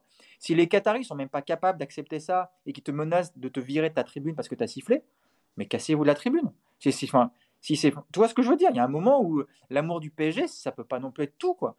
Euh, moi, j'ai côtoyé Parc un peu comme Yacine assez longtemps dans ma jeunesse. Bah, je me rappelle effectivement, années 90, euh, putain, c'était quelque chose, quoi, les ambiances, au niveau de la contestation. Aujourd'hui. Mais même sur des 0-0, Nico, à la, à la mi-temps. Mais surtout sur des 0-0. Sur des 0-0, c'était une bronca incroyable. Hein. Mais les mecs rentraient, ils étaient comme ça. Quoi. Mais bien sûr, la mi-temps, quand tu mènes pas au score ou parce que tu as joué comme des, des, des guignols, évidemment qu'il y avait une bronca de dingue et tout le monde sifflait. Aujourd'hui, eh, franchement, là, je vous l'ai dit tout l'autre jour, hein, la mi-temps euh, contre le Bayern au parc, mais c'était mythique. C'était mais exceptionnel. Je, n'avais jamais vu ça. moi, je me suis levé pour commencer à insulter tout, tout, tout le monde autour de moi. Ils m'ont tous lancé des regards. Je me suis dit, merde, je vais, me faire, euh, je vais finir au poste. Je me suis rassis comme un couillon. Euh, puis j'ai mangé mes pop-corn avec le, mec chinois à côté de moi. Voilà, voilà, voilà ce qui est devenu le parc aujourd'hui. Donc, moi, cette espèce de, menace de la dissolution, on peut rien dire parce que sinon on va être dégagé. Eh ben, assumez alors assumez d'avoir ce que vous avez sous les yeux, d'avoir des mecs qui se foutent de votre gueule, et venez pas vous plaindre que ah, ils viennent pas nous saluer, euh, ah, ils aiment pas le maillot. Bah, il y a un moment, assumez. Voilà. Si vous voulez chanter pour, pour ça et vous n'avez pas de vous faire virer, taisez-vous maintenant, chantez et acceptez tout ce qu'on va vous proposer. Gueulez pas sur Galtier, gueulez pas sur la politique sportive, gueulez pas sur Nasser, gueulez pas sur les mecs qui courent plus sur le terrain. Assumez, voilà, assumez, vous aimez le PSG plus que tout, vous voulez chanter dans vos parcs, bon, bah, acceptez que les Qataris vous fassent un club de merde, et puis euh, en attendant que ça, que ça aille mieux. Mais arrêtez de critiquer dans ce cas-là. Il euh, y a Fred B qui me dit Mousse, je parie que tu ne peux pas répéter cette question. Euh, de quelle question tu parles? Moi aussi, je, moi, je peux poser toutes les questions, amigo. Hein, tu m'envoies et on pose. Il n'y a, pas de tabou ici. Il n'y a aucun tabou. On va finir sur le, sur le match parce qu'on voulait aussi parler de, de, l'avenir aussi, Nico. Euh, et Yacine. Est-ce qu'on continue avec le, duo Galtier-Campos? Et je crois même qu'il faut même mettre Nasser parce qu'on en parle rarement, mais il faut qu'on parle de Nasser aussi parce que il y a un moment aussi, voilà, c'est c'est c'est quand même lui le président. là, silence radio depuis l'élimination au Bayern, mais silence radio de, de tout le monde. Hein. Bon, Galtier il parle parce qu'il n'a pas le choix, il a la conférence de presse. Mais Campos, on l'entendait parler uniquement après les victoires. Nasser El Khalifi, pareil. Euh, et moi, je voudrais votre, votre, votre sentiment là-dessus parce qu'il y a des, euh, il y a plein d'infos qui sortent en ce moment parce que c'est, c'est, c'est toujours comme ça dès qu'il y a des petites crises au, au PSG. Euh, on nous dit que si, euh, et ça c'est très drôle, hein, que si on gagne le championnat, bah Galtier serait maintenu, bah, il manquerait plus que ça qu'il gagne pas le championnat. Ça serait très grave. Mais si on attend juste de gagner le championnat pour se poser la question de savoir si c'est l'homme de la situation, moi je trouve ça un peu grave, euh, Yacine. Euh, donc euh, le duo Galtier-Campos, est-ce que selon toi il faut continuer avec pour ce que tout le monde dit, hein, garder cette stabilité et ne pas changer tous les, tous, les ans? Mais on a aussi l'impression que si on continue avec ce duo, c'est surtout parce que Nasser ne, ne veut pas avouer qu'il s'est trompé euh, dans, dans, dans, le choix de, de, de, ces deux hommes. Je pense qu'il y a de ça, parce, que, parce que ça fait quand même à un moment donné qu'on change de directeur sportif et d'entraîneur un peu trop régulièrement quand même pour, euh, avoir un peu de stabilité. Euh, malgré tout, on est obligé de, de, faire des constats. Et le constat, c'est quoi? C'est que depuis 2017, chaque saison, le groupe s'affaiblit le collectif s'affaiblit, les coachs sont de plus en plus euh, euh, nuls. Voilà, ils prennent plus de décisions, ils, se laissent vivre. Euh, tu vois, encore une fois, hein, moi je réécris pas l'histoire. Tourelle avait fait son temps, notamment par rapport à, ces derniers mois où il était en conflit permanent. Mais à la limite, tu vois, moi je préfère un mec qui est en conflit tout le temps, qui dit les choses, même si en gros on sait très bien que c'était aussi de la com pour dire c'est Leonardo ou moi, va falloir faire un choix parce que moi je vais pas lâcher. Mais au moins, le mec, il n'est pas là à se cacher et à dire euh, tout et son contraire. Non, il n'est pas content du mercato, il n'est pas content de ci, de ça. Il le disait. Euh, avec le problème, Yacine, avec Tuchel, c'est que ça, se répercutait sur les matchs. C'est-à-dire qu'ensuite, il faisait n'importe quoi juste pour emmerder Leonardo. Donc euh, là aussi, je ne sais pas si c'était la bonne solution. Sûr, et ça, on l'a critiqué aussi, rappelle-toi, Yacine. Mais c'est pour, ça, pour ça que je te dis, je réécris pas l'histoire. On va pas inventer le fait que Tuchel méritait de rester. Mais en tout cas, voilà, il y avait quelque chose. Euh, là, on a l'impression d'un entraîneur qui euh, voilà, il, attaque certaines personnes, pas d'autres. Il parle un peu du mercato, mais pas trop. Là, il a dit aujourd'hui que, euh, euh, je vais mettre la déclaration, je parle tous les jours avec ma direction. Je sais pas ce qu'ils se disent. Euh, Louis, c'est tous les jours à mes côtés. Alors déjà, je ne sais pas quand, parce que des fois, on le voit à Vigo, donc tu es un menteur. le président est très présent. Évidemment que c'est faux. S'il était présent, c'est vrai, je m'excuse, il était présent à Marseille, parce que quand il y a eu 3-0, évidemment que ce jour-là, il est venu nous sortir son fameux euh, J'ai toujours eu confiance en mon coach. Euh, donc voilà, écoute, oui, je répète moi déjà, après on va parler des joueurs, mais Nasser El Khalifi n'est plus à sa place à la tête du PSG, en tout cas dans le rôle et les fonctions euh, qu'il a aujourd'hui. Voilà. On le sait tous, les Qataris, ils ne mettront pas quelqu'un qui ne vient pas de chez eux. D'accord? Euh, pour gérer le club. C'est-à-dire qu'il faudra toujours qu'il y ait un Qatari. Et, quelque part, moi, je trouve ça ne me choque pas plus que ça. Tu mets beaucoup d'argent dans un club, euh, tu as besoin d'avoir des personnes de confiance. Sauf que Nasser Al-Khalifi, ça fait 10, 11 ans maintenant qu'il est là. Et je pense que ce n'est plus une personne de confiance, qu'il est bouffé par l'environnement du club, qu'il euh, a, il a trop de casquettes, que en plus, la première partie du projet a été bien menée, mais que derrière, bah, il n'a plus choisi les bonnes personnes. Parce que oui, malgré tout, euh, malgré certains défauts, Leonardo, dans sa première version, c'est lui qui a réellement construit tout ce qui va se passer jusqu'à 2017-2018. C'est ensuite que ça va commencer à se dégrader. Euh, Nasser ne peut plus être président de ce club, en tout cas comme il l'est aujourd'hui. Voilà. Je répète, il faut choisir un président délégué qui sera là au quotidien. Oui, si Nasser ou un autre Qatari doit être présent, il doit l'être en tant que représentant, du club ou du, Qatar auprès du club, en tant que euh, garant quelque part, mais il ne doit plus prendre de décision. On voit bien, il y a des problèmes dans les transferts, euh, il y a des problèmes dans les relations entre le directeur sportif et lui. Euh, il, il, réagit qu'à l'émotion. Un coup, le coach, il va sauter. Le lendemain, il gagne 3-0. C'est le meilleur coach du monde. En fait, c'est plus possible. Donc, il faut que soit Nasser soit déchargé de tout, soit on mette quelqu'un d'autre en place, mais encore une fois, qu'il choisisse quelqu'un, un président délégué, qui maîtrise le football, avec un côté politique. Et derrière, malgré tout, même si je sais que ça fera un nouveau cycle, je pense qu'avec le mercato d'été, le mercato d'hiver, les ratés euh, les ratés Skriniar, les ratés euh, Renato, les ratés Solaire, les ratés... Voilà, à un moment donné, stop, les deux là, voilà, ok, vous avez pris votre oseille, toi tu vas être champion une deuxième fois, tu auras entraîné Messi, Neymar et Mbappé, voilà, tu auras réalisé ton rêve, merci pour tout, ciao. Et partons sur un vrai projet avec un coach à qui on donne trois ans réellement, à qui on dit qu'est-ce que tu veux mettre en place, avec quel joueur, etc. Et on part là-dessus. Tu me le disais en off, euh, Nico, en tant que sarkozyste assumé, euh, tu voyais bien le président euh, Sarkozy à la tête du, du, PSG. je vais le mettre dans la merde, le pauvre. Non, mais je déconne. Hein. Il va se prendre tous les. redis-le, redis-le encore une fois que tu déconnes, parce qu'il y en a peut-être qu'on pas entendu. Ouais, non, je déconne évidemment. Je lance une petite pique à mon ami Nico. Non, non, mais plus sérieusement, Nicolas, sur le sur ce que vient de dire. après, tu pourras dire un mot sur Galtier et Campos, mais sur sur Nasser Al Khalifi, il est, il, est temps que ça s'arrête, Nico, pour toutes les raison qu'a cité euh, Yacine. Et, et, Yacine, tu l'as pas dit, il a aussi quand même pas mal d'affaires judiciaires. Euh, en plus. Voilà, c'est jamais aussi bon pour l'image du, du, PSG. Oui, Nasser est devenu le, mais ça fait, c'est pas d'aujourd'hui, hein, c'est le cancer de ce club. Évidemment qu'il n'est absolument plus à sa place. Euh, le problème, c'est que il n'est pas présent, il a énormément de choses à gérer de partout, et en plus, il n'est pas compétent sur ce domaine du foot. Donc, ça fait beaucoup de choses. maintenant, il a aujourd'hui une place très importante dans les, dans les instances et s'en séparer me paraît euh, quasiment impossible. D'abord parce parce qu'il est bien en place donc à l'UFA, à la FIFA, à tout ce que vous voulez.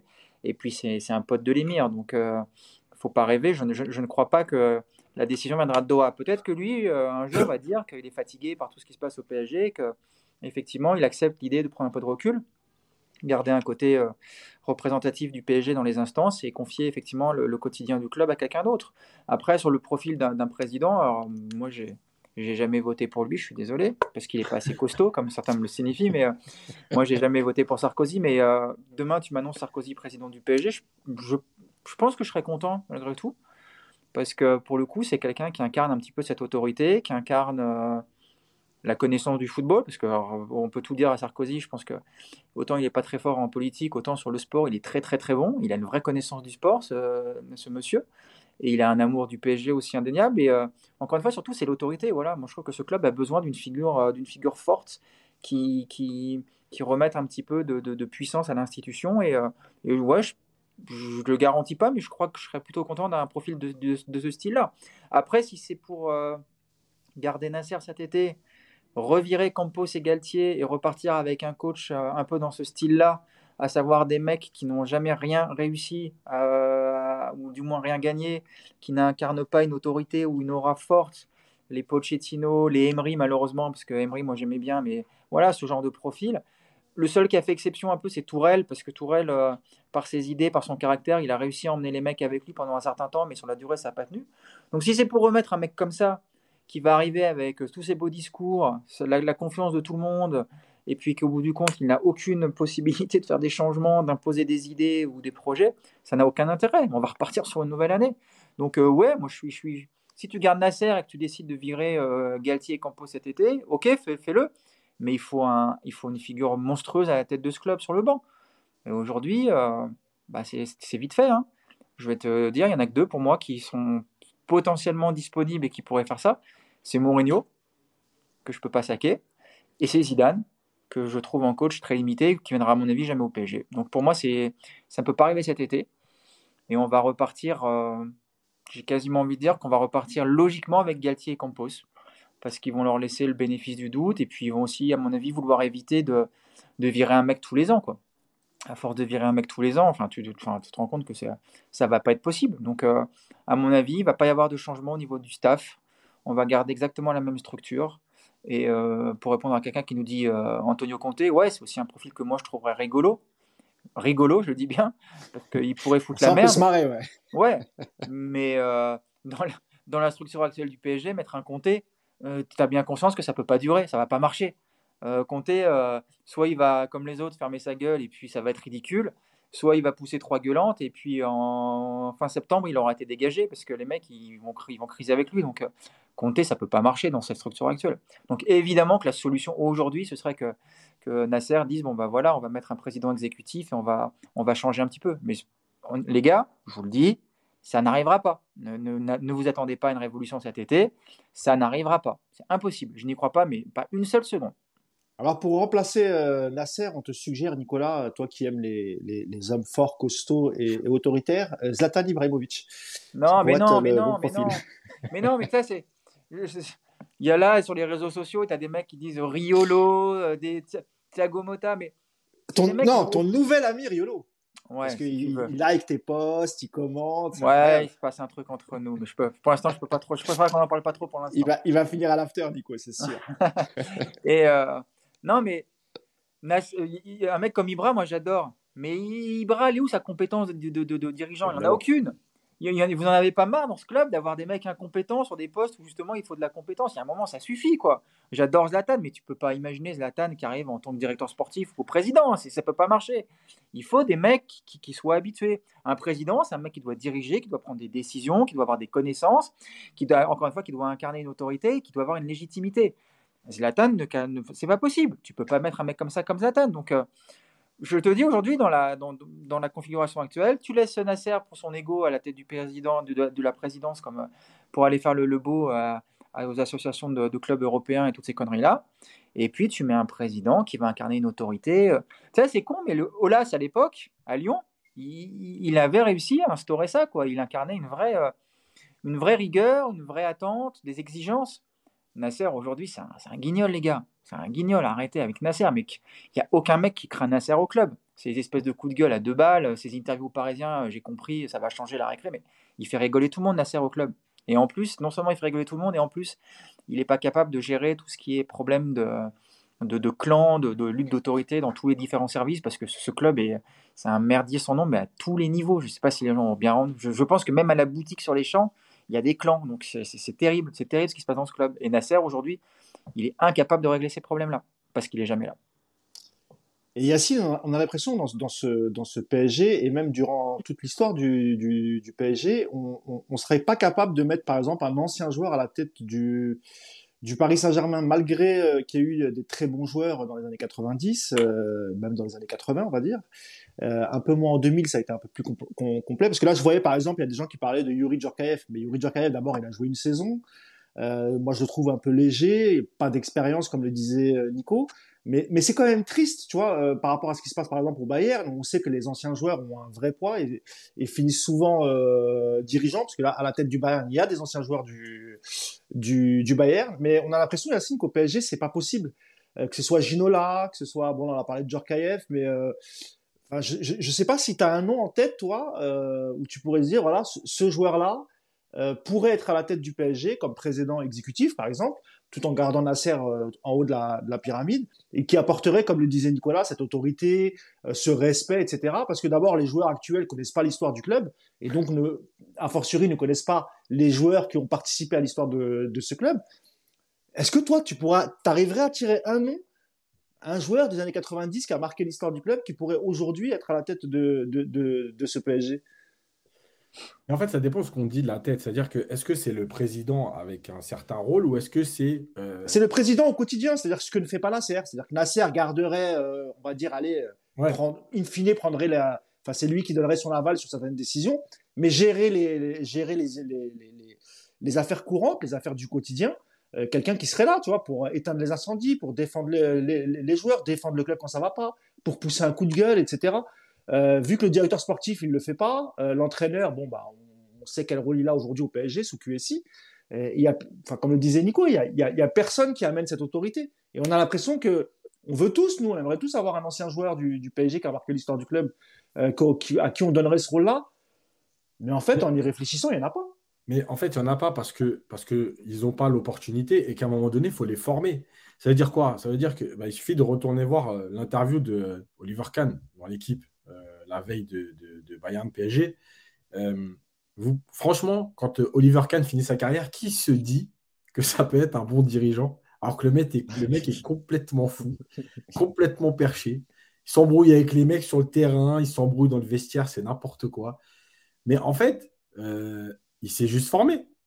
Euh, et je pense, moi, qu'aujourd'hui, en termes d'image, de, de, façon de s'exprimer, parce que malgré tout, c'est un poste de communication, il faut avoir une certaine station. Alors, on, cite Yacine, hein, je te coupe deux secondes, on oui. cite Rai euh, et Luis Fernandez. C'est des noms qui reviennent euh, souvent. Bon, Rai, moi, je trouve un peu trop léger.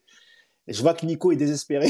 Non, ah, Louis, non, arrêtez avec ah, ouais, c'est ça. Les, les, je viens de dire, je viens de dire qu'il faut savoir s'exprimer clairement. On parle de Luis Fernandez.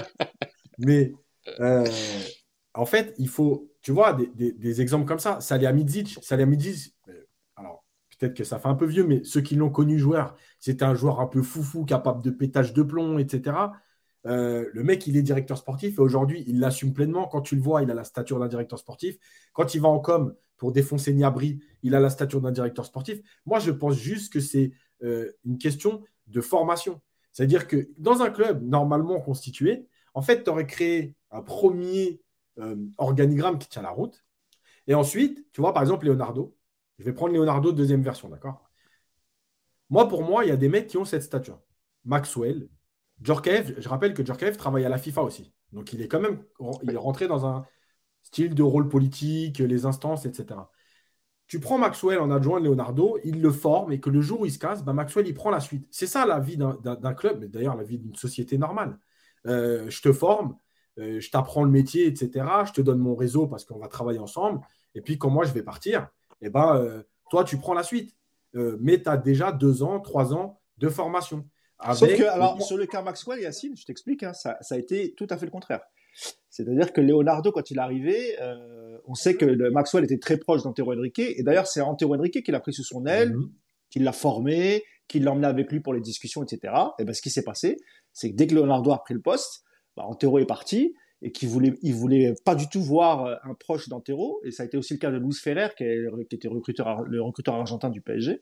Et puis bah, les deux sont partis finalement, enfin, oui, les, parce que avec Antero, tu vois. C'est exactement ça, mais c'est pas que comme le club est gangréné par les, euh, les luttes internes, euh, en fait, tu ne peux pas faire ça. Pour faire ça, je le répète, euh, oui, je sais que je le répète souvent, Mais le Bayern est un très bon exemple. Mais je vais aller plus loin. Le Milan AC est aussi un exemple. Maldini, quand il arrive, aujourd'hui, il a un vrai poste, une responsabilité. Quand il arrive, il y a beaucoup de critiques sur Maldini. Mais normal, puisqu'il est en train d'apprendre. Mais il apprend avec qui? Avec Galliani, avec des mecs comme ça. Et à l'arrivée aujourd'hui, Maldini, comme par hasard, euh, le Milan a retrouvé un titre de champion. Il fait, il, fait plutôt des bons choix. Alors évidemment, cette saison, c'est un peu plus dur, mais c'est la vie aussi du foot. et puis Milan n'a plus les moyens qu'il avait dans les années 90. Mais en fait, il faut que tu les formes, ces gens-là. C'est pas juste de dire, tiens, qui, a le profil? Ah, lui, il m'a l'air pas mal. Mais non, lui, il a l'air intéressant. Est-ce qu'il a envie? OK, et eh ben on va le former. Et dans notre structure, à un moment donné, tu as ce type de profil où tu dis, voilà, nos, euh, lui, il est incarné par le club. On va lui apprendre un peu le métier. Il va travailler avec un mec. Voilà, il y a quelqu'un qui cite, voilà, Nedved. Voilà, c'est pareil. Nedved, il finit sa carrière. Euh, il ne devient pas directeur sportif de la Juve. Il, de, il rentre dans l'organigramme. Déjà, il se forme dans des, dans des diplômes euh, comme à Limoges, par exemple, euh, le métier de manager général. Euh, ah. Mais ça, ça, Yacine, Yacine, toi, ça, il y a une limite, c'est que des mecs comme ça, c'est qu'à la fin de leur carrière, ils ont tout de suite enquillé sur une reconversion rapide. Aujourd'hui, si, demain, si demain tu fais venir au PSG un mec comme Ginola, Ginola, il va parler à personne au club. Il n'y a aucun mec, aucun joueur du PSG aujourd'hui, Ginola, ça représente rien pour eux. Même Rai, quelque part, tu vois. Moi, je pense que c'est des mecs comme ça, effectivement. Ouais, parce qu'ils ont disparu depuis trop longtemps. Voilà, il aurait fallu effectivement que quand ils ont raccroché un mec comme Thiago Motta, qui d'ailleurs il était parti pour, mais donc lui était parti sur de la formation d'entraîneur, mais tu vois, un mec comme Thiago Motta, il aurait fallu qu'il bascule sur effectivement un poste comme ça. Maxwell aussi, Maxwell qui est parti, c'est très dommage. Maxwell, il a quand même été, euh, il a été là quelques temps. C'est des mecs comme ça effectivement, mais reprendre des mecs des années 90 pour aujourd'hui venir apporter une espèce de, de crédibilité à ton club et redonner de la force à l'institution, je pense pas que ça puisse fonctionner parce que les mecs qui représentent rien. J'ai vu passer des noms. Les... imagine Luis Fernandez, le mec, soyez, sérieux. Luis Fernandez, aujourd'hui, euh, c'est Luis Fernandez qui va aller dire à Messi euh, attention, c'est important l'institution. Il... Messi va, il va, il va de rire.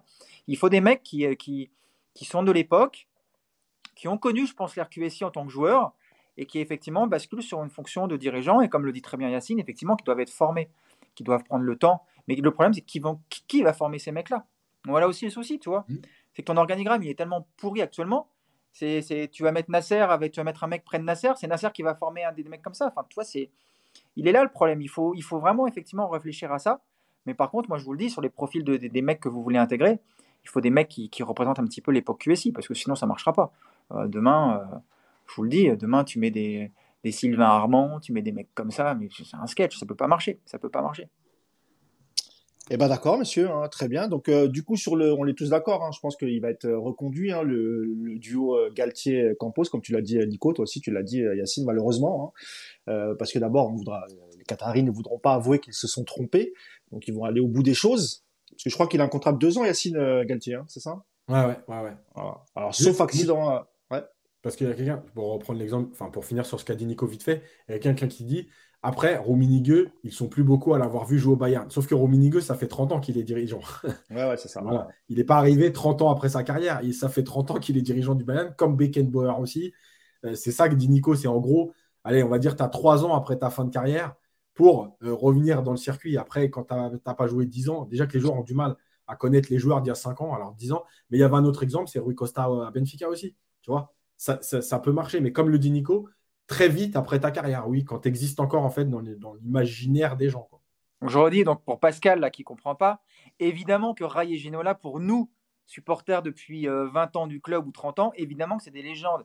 Mais aujourd'hui, tu mets demain, tu mets Ginola comme directeur sportif et Ginola ne parlera à personne de l'effectif. Oui, je crois que Pascal n'a pas compris. non, il n'a pas compris. C'est pour ça que je redis. Il faut des mecs qui, qui incarnent le projet QSI et puis il faut aussi des mecs. Donc déjà, il faut des mecs récents pour que la génération actuelle le connaisse et que tu fasses une bascule cohérente. Euh, demain, tu peux faire venir des, si tu veux, hein, tu peux reprendre, euh, tu peux prendre Daleb, hein. vas-y, mais, mais Daleb euh, directeur sportif ou président. Et puis on va voir si Daleb il a une autorité sur un effectif. Les mecs ils savent même pas qui c'est. Tu, tu, tu, peux pas. Alors voilà, c'est l'exemple des mecs comme Rouménigue ou des mecs qui sont là depuis 30 ans. C'est devenu des dirigeants et donc eux ils ont ils ont ils ont effectivement acquis cette, cette notoriété depuis depuis longtemps. Mais demain, tu ne peux pas claquer du doigt en disant on prend une légende du club d'il y a 30 ans, on la met président et euh, tout le monde va être à ses genoux. Évidemment que ça ne marche pas comme ça. Et dernière chose importante, dernier critère, il faut des mecs qui incarnent le PSG et qui, comment qui incarne une certaine idée de d'amour du PSG. Euh, faire venir un mec qui, était là il y a deux, un mec qui est venu faire deux ans. Enfin, imagine demain Messi se barre, enfin, prend sa retraite, ou tu prends pas un Beckham. Enfin, tu vois, tu prends pas des mecs comme ça. Il faut, il faut des mecs aussi qui, qui ont un peu le PSG dans, dans la peau, quoi. Donc, euh, à l'arrivée, tu regardes les, profils, ils sont pas si nombreux que ça, je pense.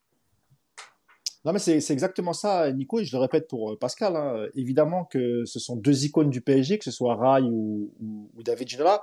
Mais par exemple, Rai, tu le fais venir dans les années 2000. Euh, à l'époque où c'est euh, Colonie Capital ou même Canal+.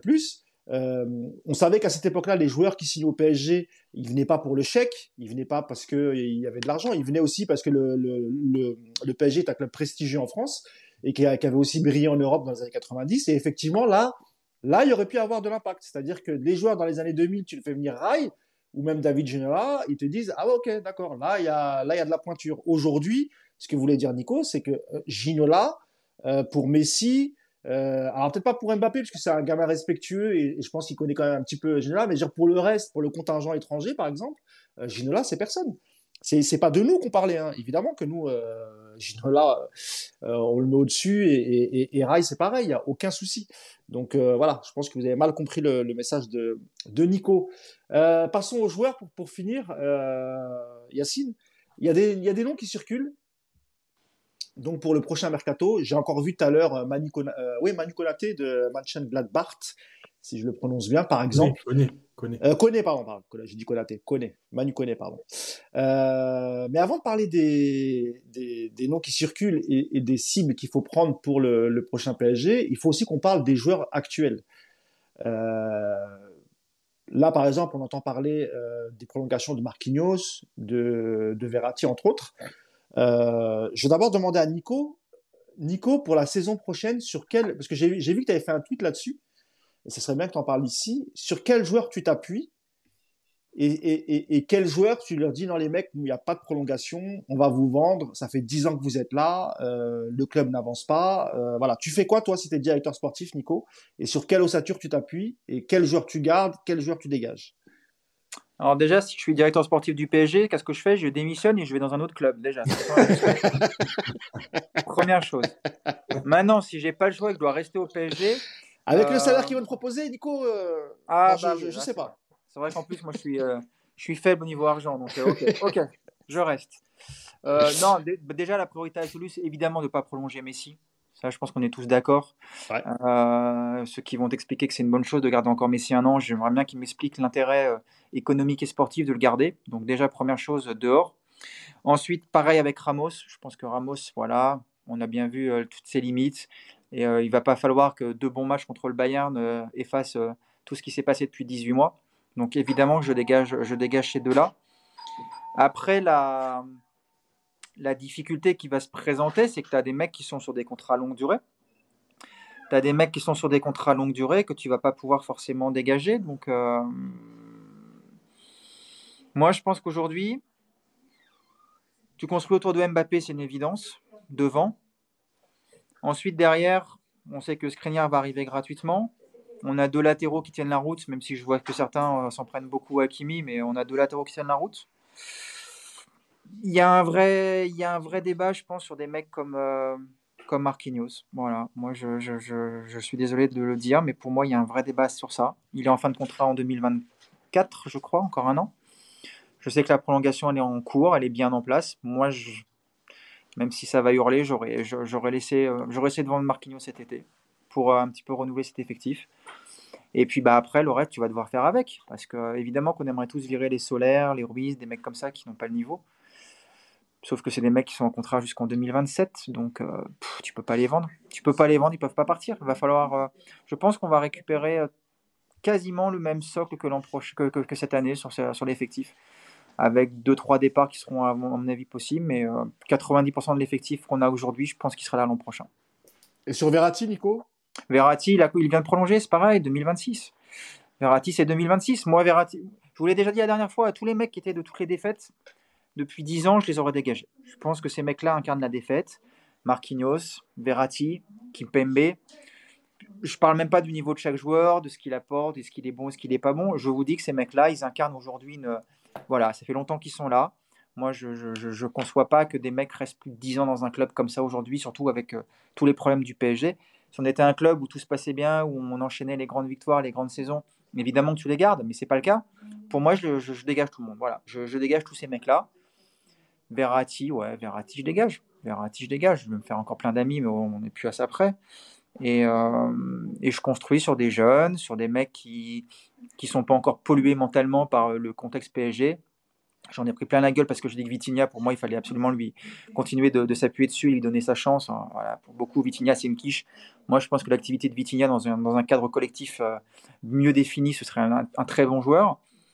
Euh, mais globalement, si je pouvais, je viens, ouais, je, je la moitié de l'effectif, au moins. Mais on ne pourra pas, on pourra pas le faire. Du coup, tu gardes Mbappé. Euh, Évidemment, je garde Mbappé. tu mets Vitinha, tu t'installes peut-être Zahir Emery, tu gardes Danilo, euh, Danilo pour sa force de caractère. oui, des joueurs latéraux. Danilo, Mukiele, Hakimi. Mendes. Mendes, évidemment. Donc, moi, je vous dis Vitinha, j'aime bien. Zahir Emery, évidemment. Euh, devant Mbappé, pour moi, c'est il n'y a même pas de débat de savoir s'il faut garder ou pas Mbappé. Évidemment. Et puis j'essaye de. Bon, je pars aussi sur le fait que Skriniar, c'est pas forcément le joueur que j'aurais été recruté, mais on sait qu'il sera là. Donc euh, bon, on va forcément le mettre. Mais derrière, effectivement, j'essaye de. En fait, j'essaye de virer les mecs qui sont pollués par ce qui s'est passé, par euh, les mecs qui sont dans un confort, les mecs qui sont là depuis 10 ans et qui, qui n'ont jamais été remis en question. Et euh, soit, je les dégage, soit je leur fais comprendre qu'ils sont plus titulaires indiscutables et qu'il y a une vraie possibilité qu'ils soient sur le banc. Mais il faut pas que les dés soient pipés. Et puis après le cas Neymar, mais c'est pareil, Neymar, je ne veux même pas en parler parce que ce sont des mecs qu'on ne peut pas exfiltrer aujourd'hui, donc ils seront là.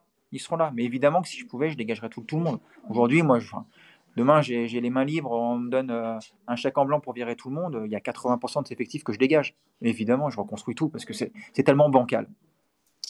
Bah, tu vois, tu vois, Nico, quand ça a sonné à ta boutique, les gens pensaient que c'était les agents de sécu de Nasser qui venaient te chercher. Donc euh, voilà, ils avaient peur pour toi. Non, ils non. dit, ça y est. Non, mais j'ai modifié mon adresse IP, ils ont du mal à m'identifier là. Merci Nico. Il y a Yacine, même question. Hein, euh, avant de parler du prochain mercato, euh, voilà, sur quelle ossature tu te sur quelle ossature tu, enfin quelle ossature tu gardes, euh, comment tu, tu définis le, le, le, projet, avec quel joueur? Et de qui tu te débarrasses Parce qu'on n'en a pas parlé avec Nico, mais il faudra aussi qu'on parle de ceux qui, sont, qui vont revenir de près.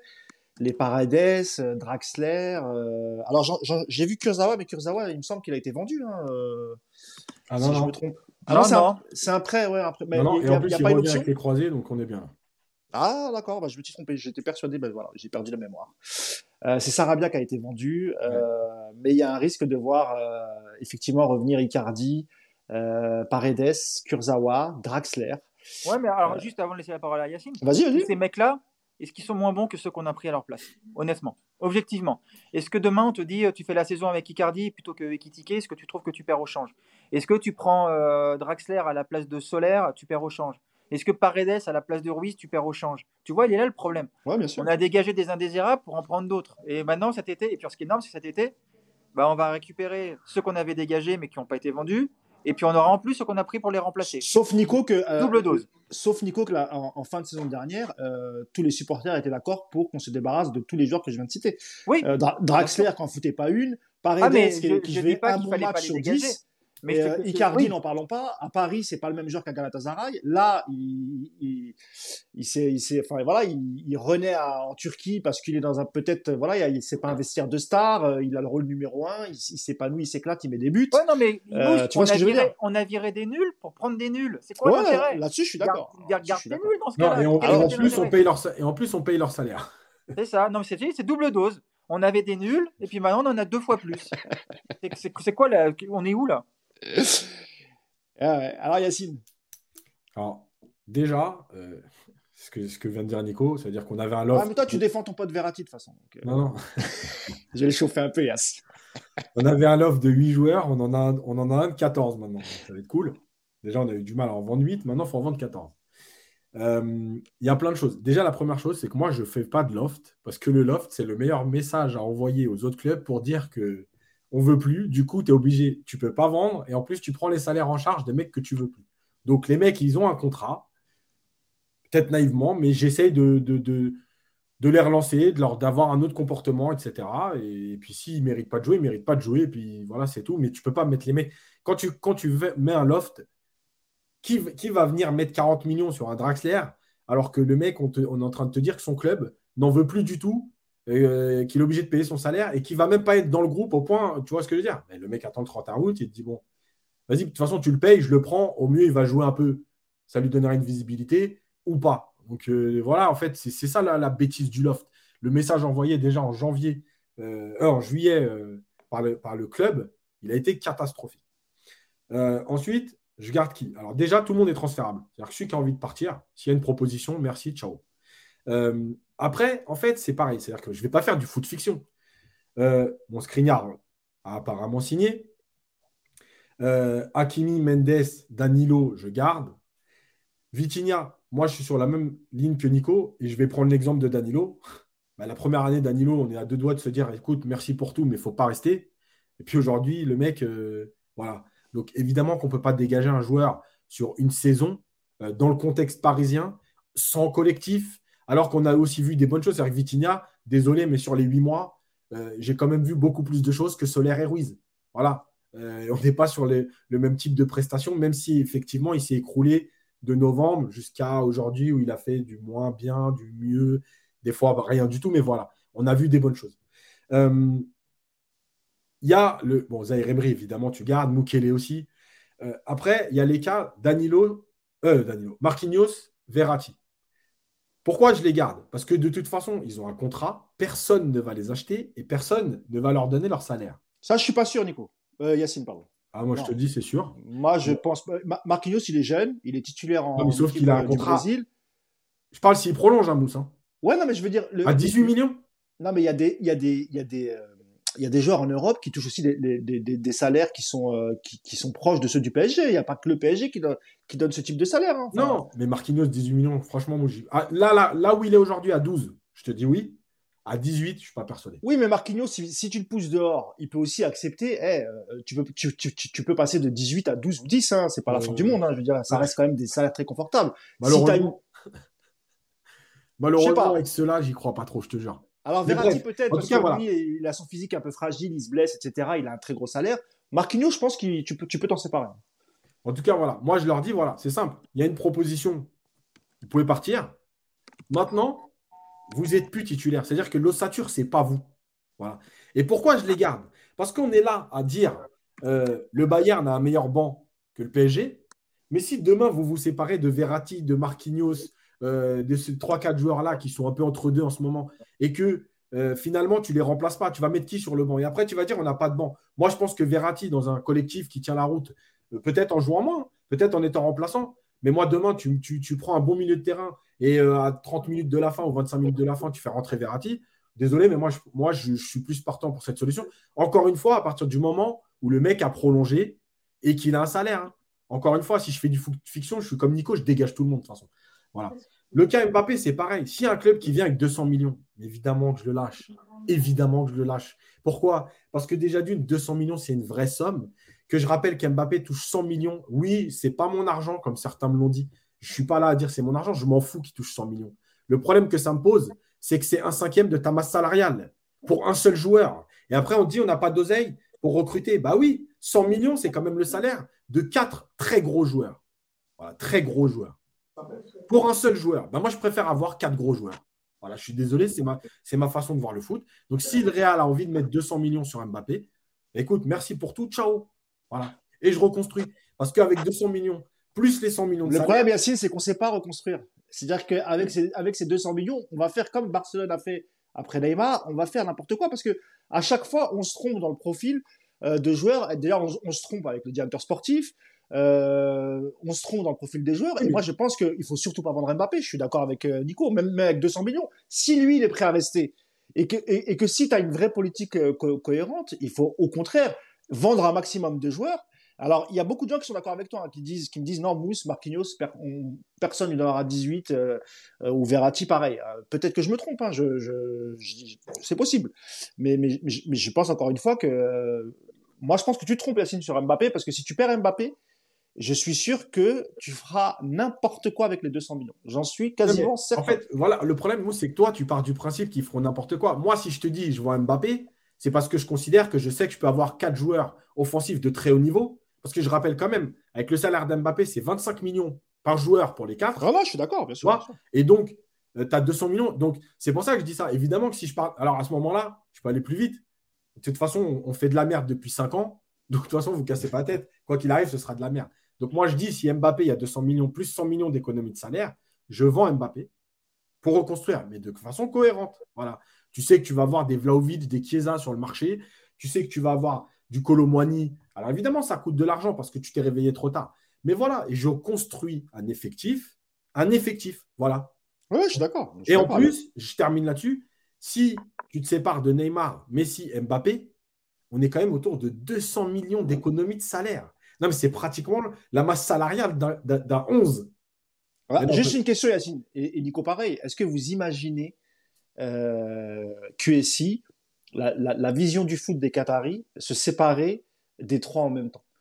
Est-ce que vous imaginez que on, sait très bien que eux ce qu'ils veulent c'est une tête d'affiche, une tête de gondole et, ils seront, je pense, hein, même prêts à reperdre Mbappé euh, gratuitement d'ici un an quand il aura fini euh, son, contrat, plutôt que de se dire on va le laisser partir cet été pour 200 millions. Je sais pas ce que tu en penses, Nico. Non, ils ne vendront pas les trois, c'est impossible. Ah impossible. Après, Yacine a raison sur une chose, c'est qu'avoir fait all-in comme ça sur Mbappé, tout miser sur un joueur, c'est évidemment pas sain et aucun club en Europe fait ça. Donc c'est qu'il y a une raison, c'est que ça peut pas marcher au bout d'un moment. Et nous, non seulement on a fait ça sur un joueur et on a quasiment fait ça avec deux de plus, euh, puisque Neymar aujourd'hui et, et, Messi sont également là pour te plomber. Donc évidemment que dans le meilleur des mondes, tu acceptes de vendre Mbappé également pour financer un, nouvel, euh, un, nouveau, un nouveau mercato et une construction d'équipe un petit peu plus cohérente. Et, évidemment tu peux avoir une équipe qui gagne la Ligue des Champions sans Mbappé. Euh, Mbappé est dans le foot professionnel depuis 2017. Il y a eu six vainqueurs de Ligue des Champions. Il n'aura été dans aucune des équipes. Donc Mbappé n'est pas un facteur indispensable pour gagner une Ligue des Champions. Aujourd'hui, il est indispensable au PSG parce qu'il n'y a rien autour. Aujourd'hui, euh, c'est sûr, tu enlèves Mbappé dans ce, ce qu'on voit hier, par exemple, à Brest, même s'il fait encore un match qui est très moyen, euh, pour pas dire mauvais. En attendant, Mbappé, c'est à peu près le seul qui peut t'apporter une éclaircie offensive. Donc évidemment que tu l'enlèves, tu galères. Et tu fais la même saison sur Mbappé, je suis même pas sûr que le PSG soit sur le podium de Ligue 1, je vous le dis très franchement. Euh, maintenant, l'idée de se dire on vend Mbappé, c'est pas pour garder les, les 10 tocards à côté et puis faire la même équipe toute pourrie, évidemment. Mais euh, je, je les vois pas. Cette, cette, ce serait trop, euh, ce serait trop fort pour leur ego de vendre les trois en même temps. D'abord parce que parce que ils gardent malgré tout ce côté bling bling et que ils sont, à mon avis, ils n'auront jamais la capacité de passer sur une autre approche du foot. Et les trois d'un coup, ce serait trop ce serait trop marquant. Ça enverrait même, je pense, peut-être un mauvais signal pour, euh, par rapport à leur développement international. Peut-être euh, Neymar, Nico. Neymar, je pense qu'ils n'auraient pas de souci à s'en bah, séparer. Même Messi, je pense que Messi vont. Pour moi, il n'y a que Mbappé pour eux qui est indispensable. Oui, je pense qu'aujourd'hui, il n'y a que Mbappé. Il n'y a que Mbappé. Je pense que après, dans leur, dans, dans leur idéal, je pense qu'ils vendent Neymar et ils gardent Mbappé Messi, je pense, dans leur, dans leur tête euh, qui tourne pas rond. Je pense qu'ils sont capables de. Ils sont capables d'avoir ça dans la tête comme raisonnement. Après, Neymar, tu le vends comment? Il vient de se faire opérer. Ah oui, mais c'est le problème, c'est que Neymar, est... encore une fois, là on dit ce que nous on aimerait bien dans, dans le meilleur mm. du monde. Neymar, il est intransférable. Mais comme, euh, comme je le disais, Verratti qui vient de signer jusqu'en 2026, pour moi, il est intransférable aussi. Donc, euh, donc, évidemment que Neymar, il sera là euh, l'année prochaine. C'est impossible qu'il parte. Impossible. Parce qu'avec le salaire de Messi, tu économises quand même 35-40 aussi, tu vois Ouais. ça, c'est faisable parce qu'il y a juste à pas le prolonger. Tu fais une économie au niveau de la masse salariale. Donc, euh, de ce côté-là, tu es quasiment obligé de le faire en plus par rapport aux contraintes du fair play, mm. parce qu'il existe encore malgré tout. Mais par contre, euh, le départ de Messi va pas te dégager beaucoup d'argent pour recruter à côté. Toi, c'est pas là-dessus que tu vas faire de l'argent. Aujourd'hui, de toute façon, euh, si tu dois faire de l'argent, les joueurs qui sont un peu un peu bankable, c'est les mecs que tu veux pas vendre. C'est Nuno Mendes, c'est Hakimi, c'est Mbappé. Parce que bon, même aujourd'hui un Marquinhos ou un enfin Verratti, euh, franchement, t'en tires pas 100 millions sur le marché des transferts. Hein. Faut pas rêver, les mecs. Hein. Non, jamais de la vie. Ah bah non, ça, Là-dessus, je suis totalement d'accord. Et un Marquinhos, aujourd'hui, euh, aujourd'hui, un Marquinhos, je pense que c'est quoi? C'est 60, 70 millions? Bon, bah, il suffit pas de vendre Marquinhos pour faire ton équipe, tu vois. Il va faire plus que ça. Donc, euh, après, Verratti, si tu lui fais comprendre que tu veux, tu veux plus de lui, moi je pense qu'il il serait prêt à partir, même en baissant son salaire. Je pense que voilà. mais je, je, sais pas s'il se verrait dans la peau d'un remplaçant Yass. Je, n'imagine pas. Franchement, regarde, je te jure, hein, regarde son comportement et je te jure qu'il a, Verratti, il acceptera tout. Il est trop bien à Paris et je vous jure qu'il acceptera tout. Ouais, t'as peut-être raison. Par contre, Marquinhos, ouais, Marquinhos, je suis plus d'accord. Marquinhos, si tu lui dis demain, euh, j'ai une défense centrale, on va jouer à 4. Ma défense centrale, c'est celle-là. Tu es le troisième.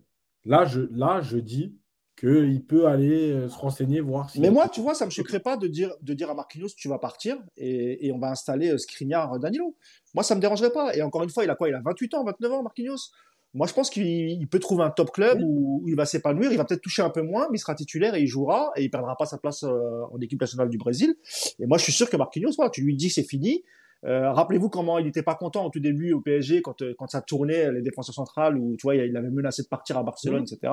C'est parce que voilà, lui, il s'imaginait titulaire et, et, il était, il a aussi tout fait pour être devenir le capitaine de, de, ce PSG. Euh, il reste 2-3 minutes, messieurs. Juste, juste laisse-moi donner quelques noms parce que vite fait... C'est ce que j'allais dire, ah. justement, c'est ce que j'allais dire. Faisons un peu de foot fiction pour finir 2-3 minutes. Euh, si vous deviez compléter euh, l'ossature que vous avez choisie, messieurs, avec des joueurs que soit que vous avez vus pendant la Coupe du Monde, ou soit des joueurs qui jouent, qui évoluent dans différents championnats, sur qui, sur qui vous miseriez, par exemple, un joueur par ligne, par exemple. Hein. vous pouvez même mettre un gardien, un gardien, un défenseur, parce que on a bien compris que nos latéraux, normalement, ça devrait euh, aller. Euh, donc plus un gardien, un défenseur central, euh, un milieu de terrain défensif, un, milieu relayeur et, un attaquant, par exemple. Toi, tu verrais qui, toi, Nico, si tu avais les, les cordons de la bourse du PSG non, moi je ne vais pas donner de nom parce que, parce que déjà je regarde pas le foot européen, je m'en tape. Comme ça c'est clair. non, mais je vais te donner des profils. Je vais justement donner les profils. Après les noms, c'est, c'est vous allez vous faire votre délire, mais les noms, eh vous ben, allez sortir. Non, mais vous allez me sortir. Toi, là, tu, je sais pas, tu veux un milieu. Je vais te dire en ce moment, celui qui me fait rêver, c'est Bellingham. Voilà, il viendra jamais au PSG. Donc c'est toi. Je vais pas donner de nom. D'accord, je comprends. Euh, mais je vais te donner des profils.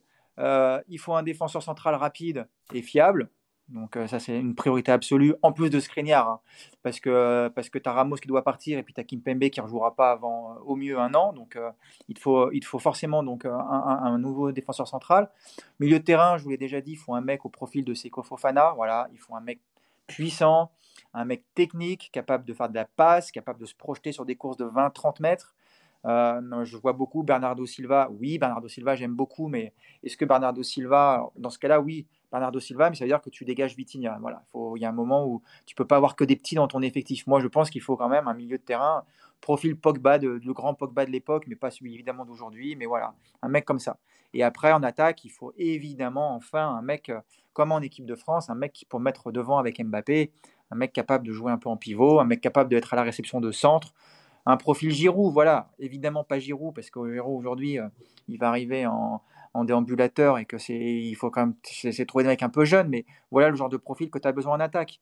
Mais, mais ça, c'est quelques profils parmi d'autres. Après, globalement, il faut surtout des mecs qui soient pas des stars, des mecs qui soient là pour travailler, des mecs qui sont un peu des besogneux, euh, des mecs qui sont là pour mouiller le maillot. Voilà, nous, moi, je veux plus voir des recrutements à la con comme on a vu ces dernières années, où, euh, où on met 220 millions sur un mec censé t'amener euh, au toit, d'Europe, et en fait, ça fait six mois, ça fait six ans que, que le mec il joue à mi-temps. Donc, euh, moi, je, voilà, je, veux des mecs fiables, des mecs euh, besogneux un petit peu, avec quand même aussi de la qualité technique, et puis surtout, voilà, des mecs qui vont être capables de s'inscrire dans un collectif. Mais ce recrutement-là, encore une fois, ce recrutement-là, c'est pas à nous, c'est pas à Nasser, c'est pas des mecs comme ça de le faire. Ce recrutement-là, c'est à l'entraîneur du PSG. C'est à lui de regarder par rapport à ce qu'il veut mettre en place sur le terrain les joueurs dont il a besoin. Si on fait un recrutement et que euh, fin août on dit bon bah tiens on a viré Galtier finalement et puis on a mis on va mettre Zidane à la place, bah ça sert à rien. il faut que l'entraîneur soit impliqué face à un recrutement cohérent. Et cet entraîneur-là, ça peut pas être Galtier, ça je vous le dis tout de suite. Bah lui, il était tellement content d'entraîner le PSG, il n'a pas non plus donné son avis sur, le, sur les il transferts. Il n'y en a pas. D'abord, il n'y en a pas. Et puis Campos, s'il l'a pris, c'est aussi pour ça. C'est-à-dire que Campos, s'il fait venir Mourinho, ce sera pas la même salade. Mourinho, il voudra avoir son mot, son mot à dire sur, le, sur les transferts et valider tous les transferts. Mais comme dans tous les clubs, Mousse, en fait. Dans tous les clubs, euh, dans tous les clubs normalement constitués, quoi.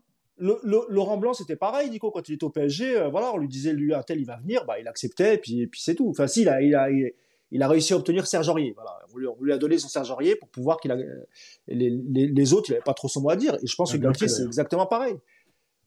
Alors, Nico, euh, Yacine, pour terminer, sur, le, sur tes choix Alors, évidemment, je pars du principe que on a un coach qui a décidé de mettre en place quelque chose. et pas de lancer les joueurs comme ça à des postes qui ne sont pas les leurs et de les mettre dans un collectif qui n'existe pas. mais en fait, il y a plein de joueurs. évidemment, il y a les, plus connus, tu vois, par rapport en plus au marché et par rapport au problème de la Juve. Tu as Chiesa et Vlaovic, même si Chiesa a fait une saison compliquée avec les blessures et tout. Mais c'est des joueurs qui sont clairement dans ce qui se fait au haut niveau aujourd'hui. Colomwani, évidemment, Manu Kone, moi, je continue d'insister sur Fofana. Après, c'est tout dépend des, rôles que tu leur donnes. C'est-à-dire que Fofana. Lequel, Fofana Lequel? De lance. De lance. Moi, je reste persuadé que si tu ne le mets pas en leader de ton milieu, ce n'est pas le patron, mais que tu le mets dans un milieu, dans un collectif qui tient la route, etc., avec ce, l'activité qu'il a, euh, techniquement, c'est un très bon joueur, etc. Voilà. Ne pas lui dire, tu viens, tu es le patron du milieu de terrain du PSG, parce que je pense que ce serait trop. Mais euh, je pense que le mettre dans un milieu où tu as déjà aussi des leaders, etc. Voilà. Euh, tu as euh, à Newcastle, je trouve que franchement, c'est un très très bon joueur. Je regarde beaucoup de matchs de Newcastle et honnêtement, je ne sais pas comment Lyon ils ont fait pour le lâcher comme ça, en plus que 35 millions, entre guillemets. bon, évidemment, Bellingham, après là, on passe dans des tarifs qui sont, je pense, inabordables aujourd'hui avec, avec le, budget du PSG. Tu vois, il y a 5 ans, je t'aurais dit, vas-y, moi, j'y vais sur Bellingham aujourd'hui, je suis conscient que le PSG ne peut pas mettre 80 millions ou 100 millions sur, sur ce type de joueur aujourd'hui. Euh, et après, tu as aussi des joueurs portugais comme Antonio Silva, comme Gonzalo Ramos. Voilà, après, tout dépend du prix qu'ils vont coûter. Et il y a, par exemple, tu vois, des joueurs plus petits. Il y a un défenseur à, l'Union Berlin euh, qui est néerlandais, qui s'appelle Doeki. Euh, tu vois, c'est typiquement le joueur qui est costaud, va vite, bon, formé aux Pays-Bas, donc euh, tu sais, joueur de ballon. Et je pense aujourd'hui, voilà, en étant un joueur de, l'Union de Berlin, je pense que c'est un défenseur que tu peux avoir pour 7, 8, 10 millions peut-être. Tu vois et, il a 24 ans et je pense vraiment que c'est un bon profil qui peut jouer à gauche ou à droite. Euh, L'Union de Berlin fait une saison, euh, franchement, de très très haut niveau. Ils sont, ils sont dans le top 4 depuis le début de saison. Voilà, et, c'est le profil de joueur qu'il faut aller chercher. C'est-à-dire que tu ne peux pas prendre que des, grands, enfin, que des grands noms parce que ça va te coûter 500 euh, millions de transferts. Donc, de toute façon, tu ne peux pas les mettre. Donc, il y, a des, il y a, je pense, trois gros joueurs à aller chercher. Et après, il y a plein de petits noms comme ça dans le championnat allemand. Il y avait aussi le, Français qui avait été formé à Sochaux et qui jouait à, à Wolfsburg. J'ai oublié son nom. Euh, bref, voilà. Et je rappelle que ce joueur. Il y, a deux, petites questions, Yacine. Il y a, il y a euh, Maxime qui dit euh, pourquoi le PSG n'arrive pas à signer les joueurs français? Ce qui n'est pas tout à fait vrai, hein, il, en, il, en, signe. Et euh, une question pour vous deux, on dit que dans vos choix, ça manque de joueurs de caractère. Parce que je vois, je vois beaucoup, par exemple, Casimiro, aller chercher Casimiro à Manchester. voilà, ça... Il y a quelqu'un qui a donné le nom du joueur de Wolfsburg, c'est Lacroix. Voilà, c'est un bon défenseur. Il a été acheté 5 millions par Wolfsburg. Et, et, voilà. J'ai vu aussi, là, il y a quelqu'un qui disait euh, attends. Déjà, il y, a, à Nico, on dit qu'il ferait revenir euh, Baker. Baker, pas Baker. Baker, pardon. Je parle du joueur de tennis, Baker. Non, mais voilà. Eh, n'empêche que Baker, il a plus de caractère que la moitié de l'effectif du PSG cette année. Hein. tu vois, dans, le, dans, le, dans l'histoire justement de caractère, moi, je pense encore une fois que, évidemment, il y a le caractère de joueur, mais il y a aussi ce que tu lui, ce que tu lui laisses faire.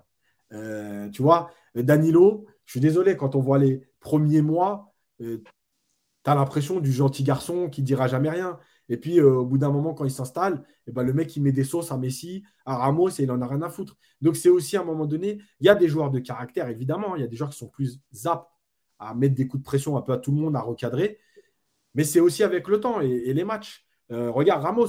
Je suis désolé, mais Ramos, le Ramos qu'on a connu au Real, est-ce qu'on a déjà vu Ramos taper un coup de gueule sur les joueurs du PSG, euh, bah, au PSG. Non, parce qu'il y a aussi le contexte. Il n'a pas beaucoup joué.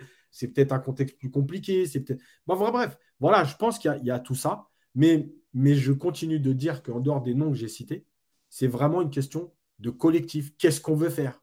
Voilà, avec qui? Comment? Euh, Est-ce que Vlaovic correspond? Tu vois, Vlaovic, moi, je pense que le fameux neuf qui cherche pour, encadrer, pour entourer Mbappé, je pense que c'est vraiment le profil qu'il faut. Ok, bah, sachant que, vas-y, vas-y, bien sûr. tous ces joueurs-là, et je pense notamment au milieu de terrain, euh, si tu les fais venir dans le contexte actuel du PSG, ils vont se noyer comme les autres parce que tu auras toujours ce déséquilibre, tu auras toujours cette absence de travail de deux ou trois joueurs par match et qu'à l'arrivée, euh, tu peux mettre qui tu veux.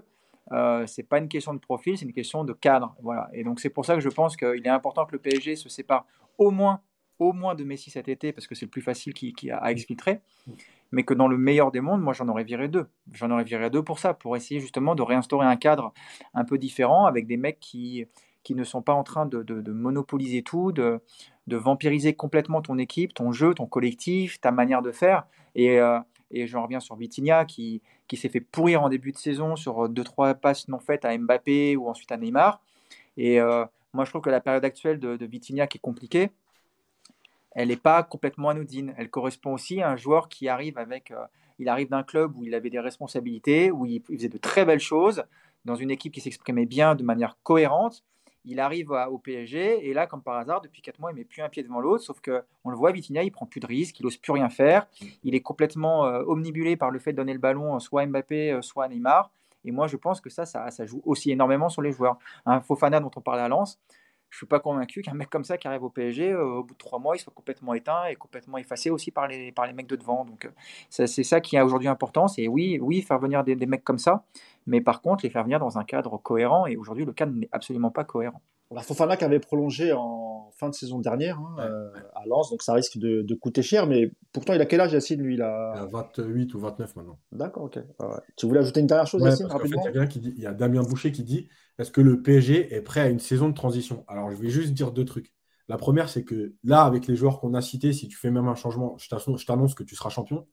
Euh, et la saison de transition, c'est quoi? Tu, fais, tu te fais sortir, tu n'es pas bon en poule et tu te fais sortir 5 fois sur 7 en huitième de finale de la Ligue des Champions. Donc, est-ce qu'on n'est pas depuis 5 ans en saison de transition On fera pas, vous inquiétez pas, avec l'effectif, là, avec les noms qu'on a donnés, évidemment, tu ne marcheras pas sur tout le monde au bout de 3 mois, mais je t'assure qu'il n'y aura pas de plus mauvais résultats qu'on les a en ce moment. Donc, transition ou pas transition, ça ne changera pas grand-chose. Tu seras champion et je pense que tu sortiras de la phase de poule de Ligue des Champions. Bon, à moins de tomber, évidemment, comme d'habitude, dans un groupe euh, complètement fou.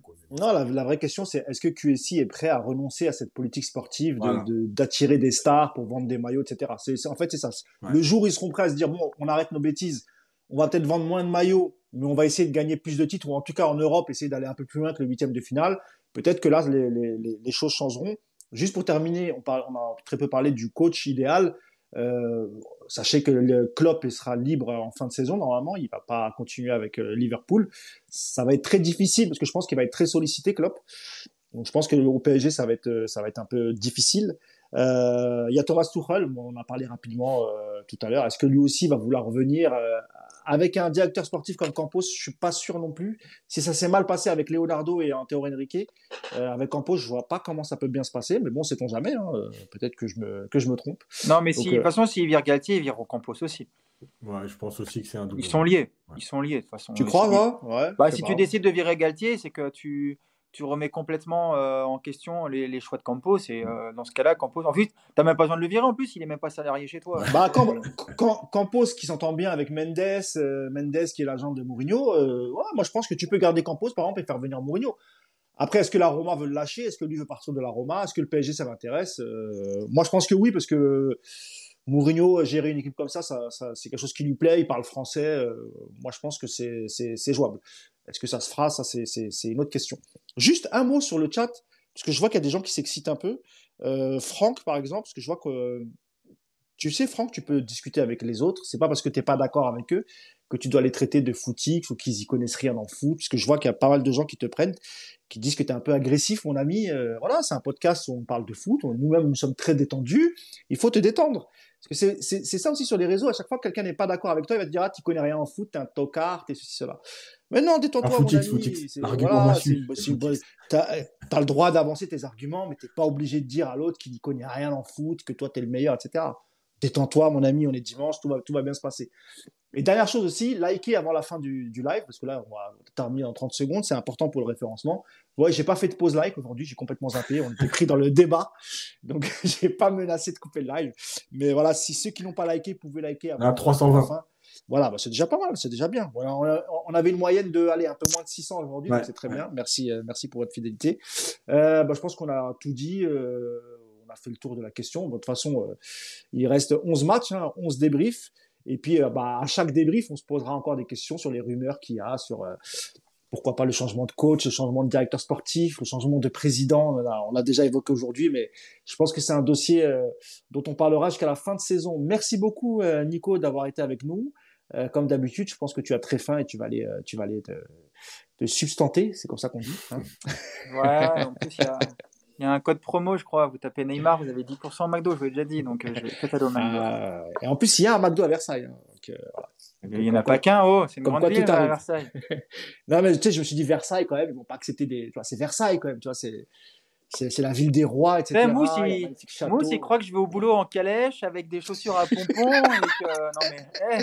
non j'ai dit, dit que tu étais une racaille du 7-8 à l'époque. tu descendais au camp des loges avec tes amis tes amis les ducs et les comtes. Ça se trouve, j'ai croisé Yacine à l'époque et on a insulté. Est-ce que tu as caillassé la poche d'Armand, toi? Dis-moi tout, Yacine. Il y a prescription ou pas? Ouais, bah ouais. Lui, lui, lui c'était l'époque d'avant, lui. Lui, c'était dans les 90 qu'il allait, euh, qu'il bah, caillasser le corps de La poche d'Armand, euh, j'étais pas loin. Ah ouais? Ouais. Espèce de. J'ai pas dit que j'avais lancé quoi que ce soit. Hein. J'étais pas loin, j'ai vu. Alors, je crois que euh, Yacine, lui, il voulait, il voulait faire du kidnapping. Il voulait, il voulait, il voulait, lever un joueur. Il voulait kidnapper un joueur. il, a, il en était plus Ça se trouve, il y, a, il y a, un vieux Brésilien inconnu dans sa cave depuis 10 ans. Eh, c'était un peu plus facile d'accès quand même. Ouais. ouais, il y avait moins de sécu et ouais, c'était un peu porte ouverte là-bas. C'est vrai, t'as pas tort. Eh ben, merci à vous deux, merci Yacine, merci Nico. On se retrouvera la semaine prochaine. C'est quoi le match la semaine prochaine, Yacine? Rennes. Euh, Rennes, dimanche, 17h. Euh, c'est à Rennes ou au parc? Non, non, au parc. C'est au parc. Ah, dimanche à 17h. Mousse, Mousse, il est comme Gatier, il a démissionné, il ne sait plus quel jour. Ah ouais, moi, ça y est, j'ai abandonné depuis longtemps. C'est terminé, je fais les podcasts pour la forme. ils m'ont perdu, ça fait un bout de temps déjà. Eh ben, merci beaucoup, messieurs. Merci à tous ceux qui étaient sur le, le chat. Rendez-vous euh, la semaine prochaine, euh, bah, lundi du coup, euh, pour le débrief de PSGRN. Salut à tous et bon après-midi, bon dimanche. Ciao. Salut.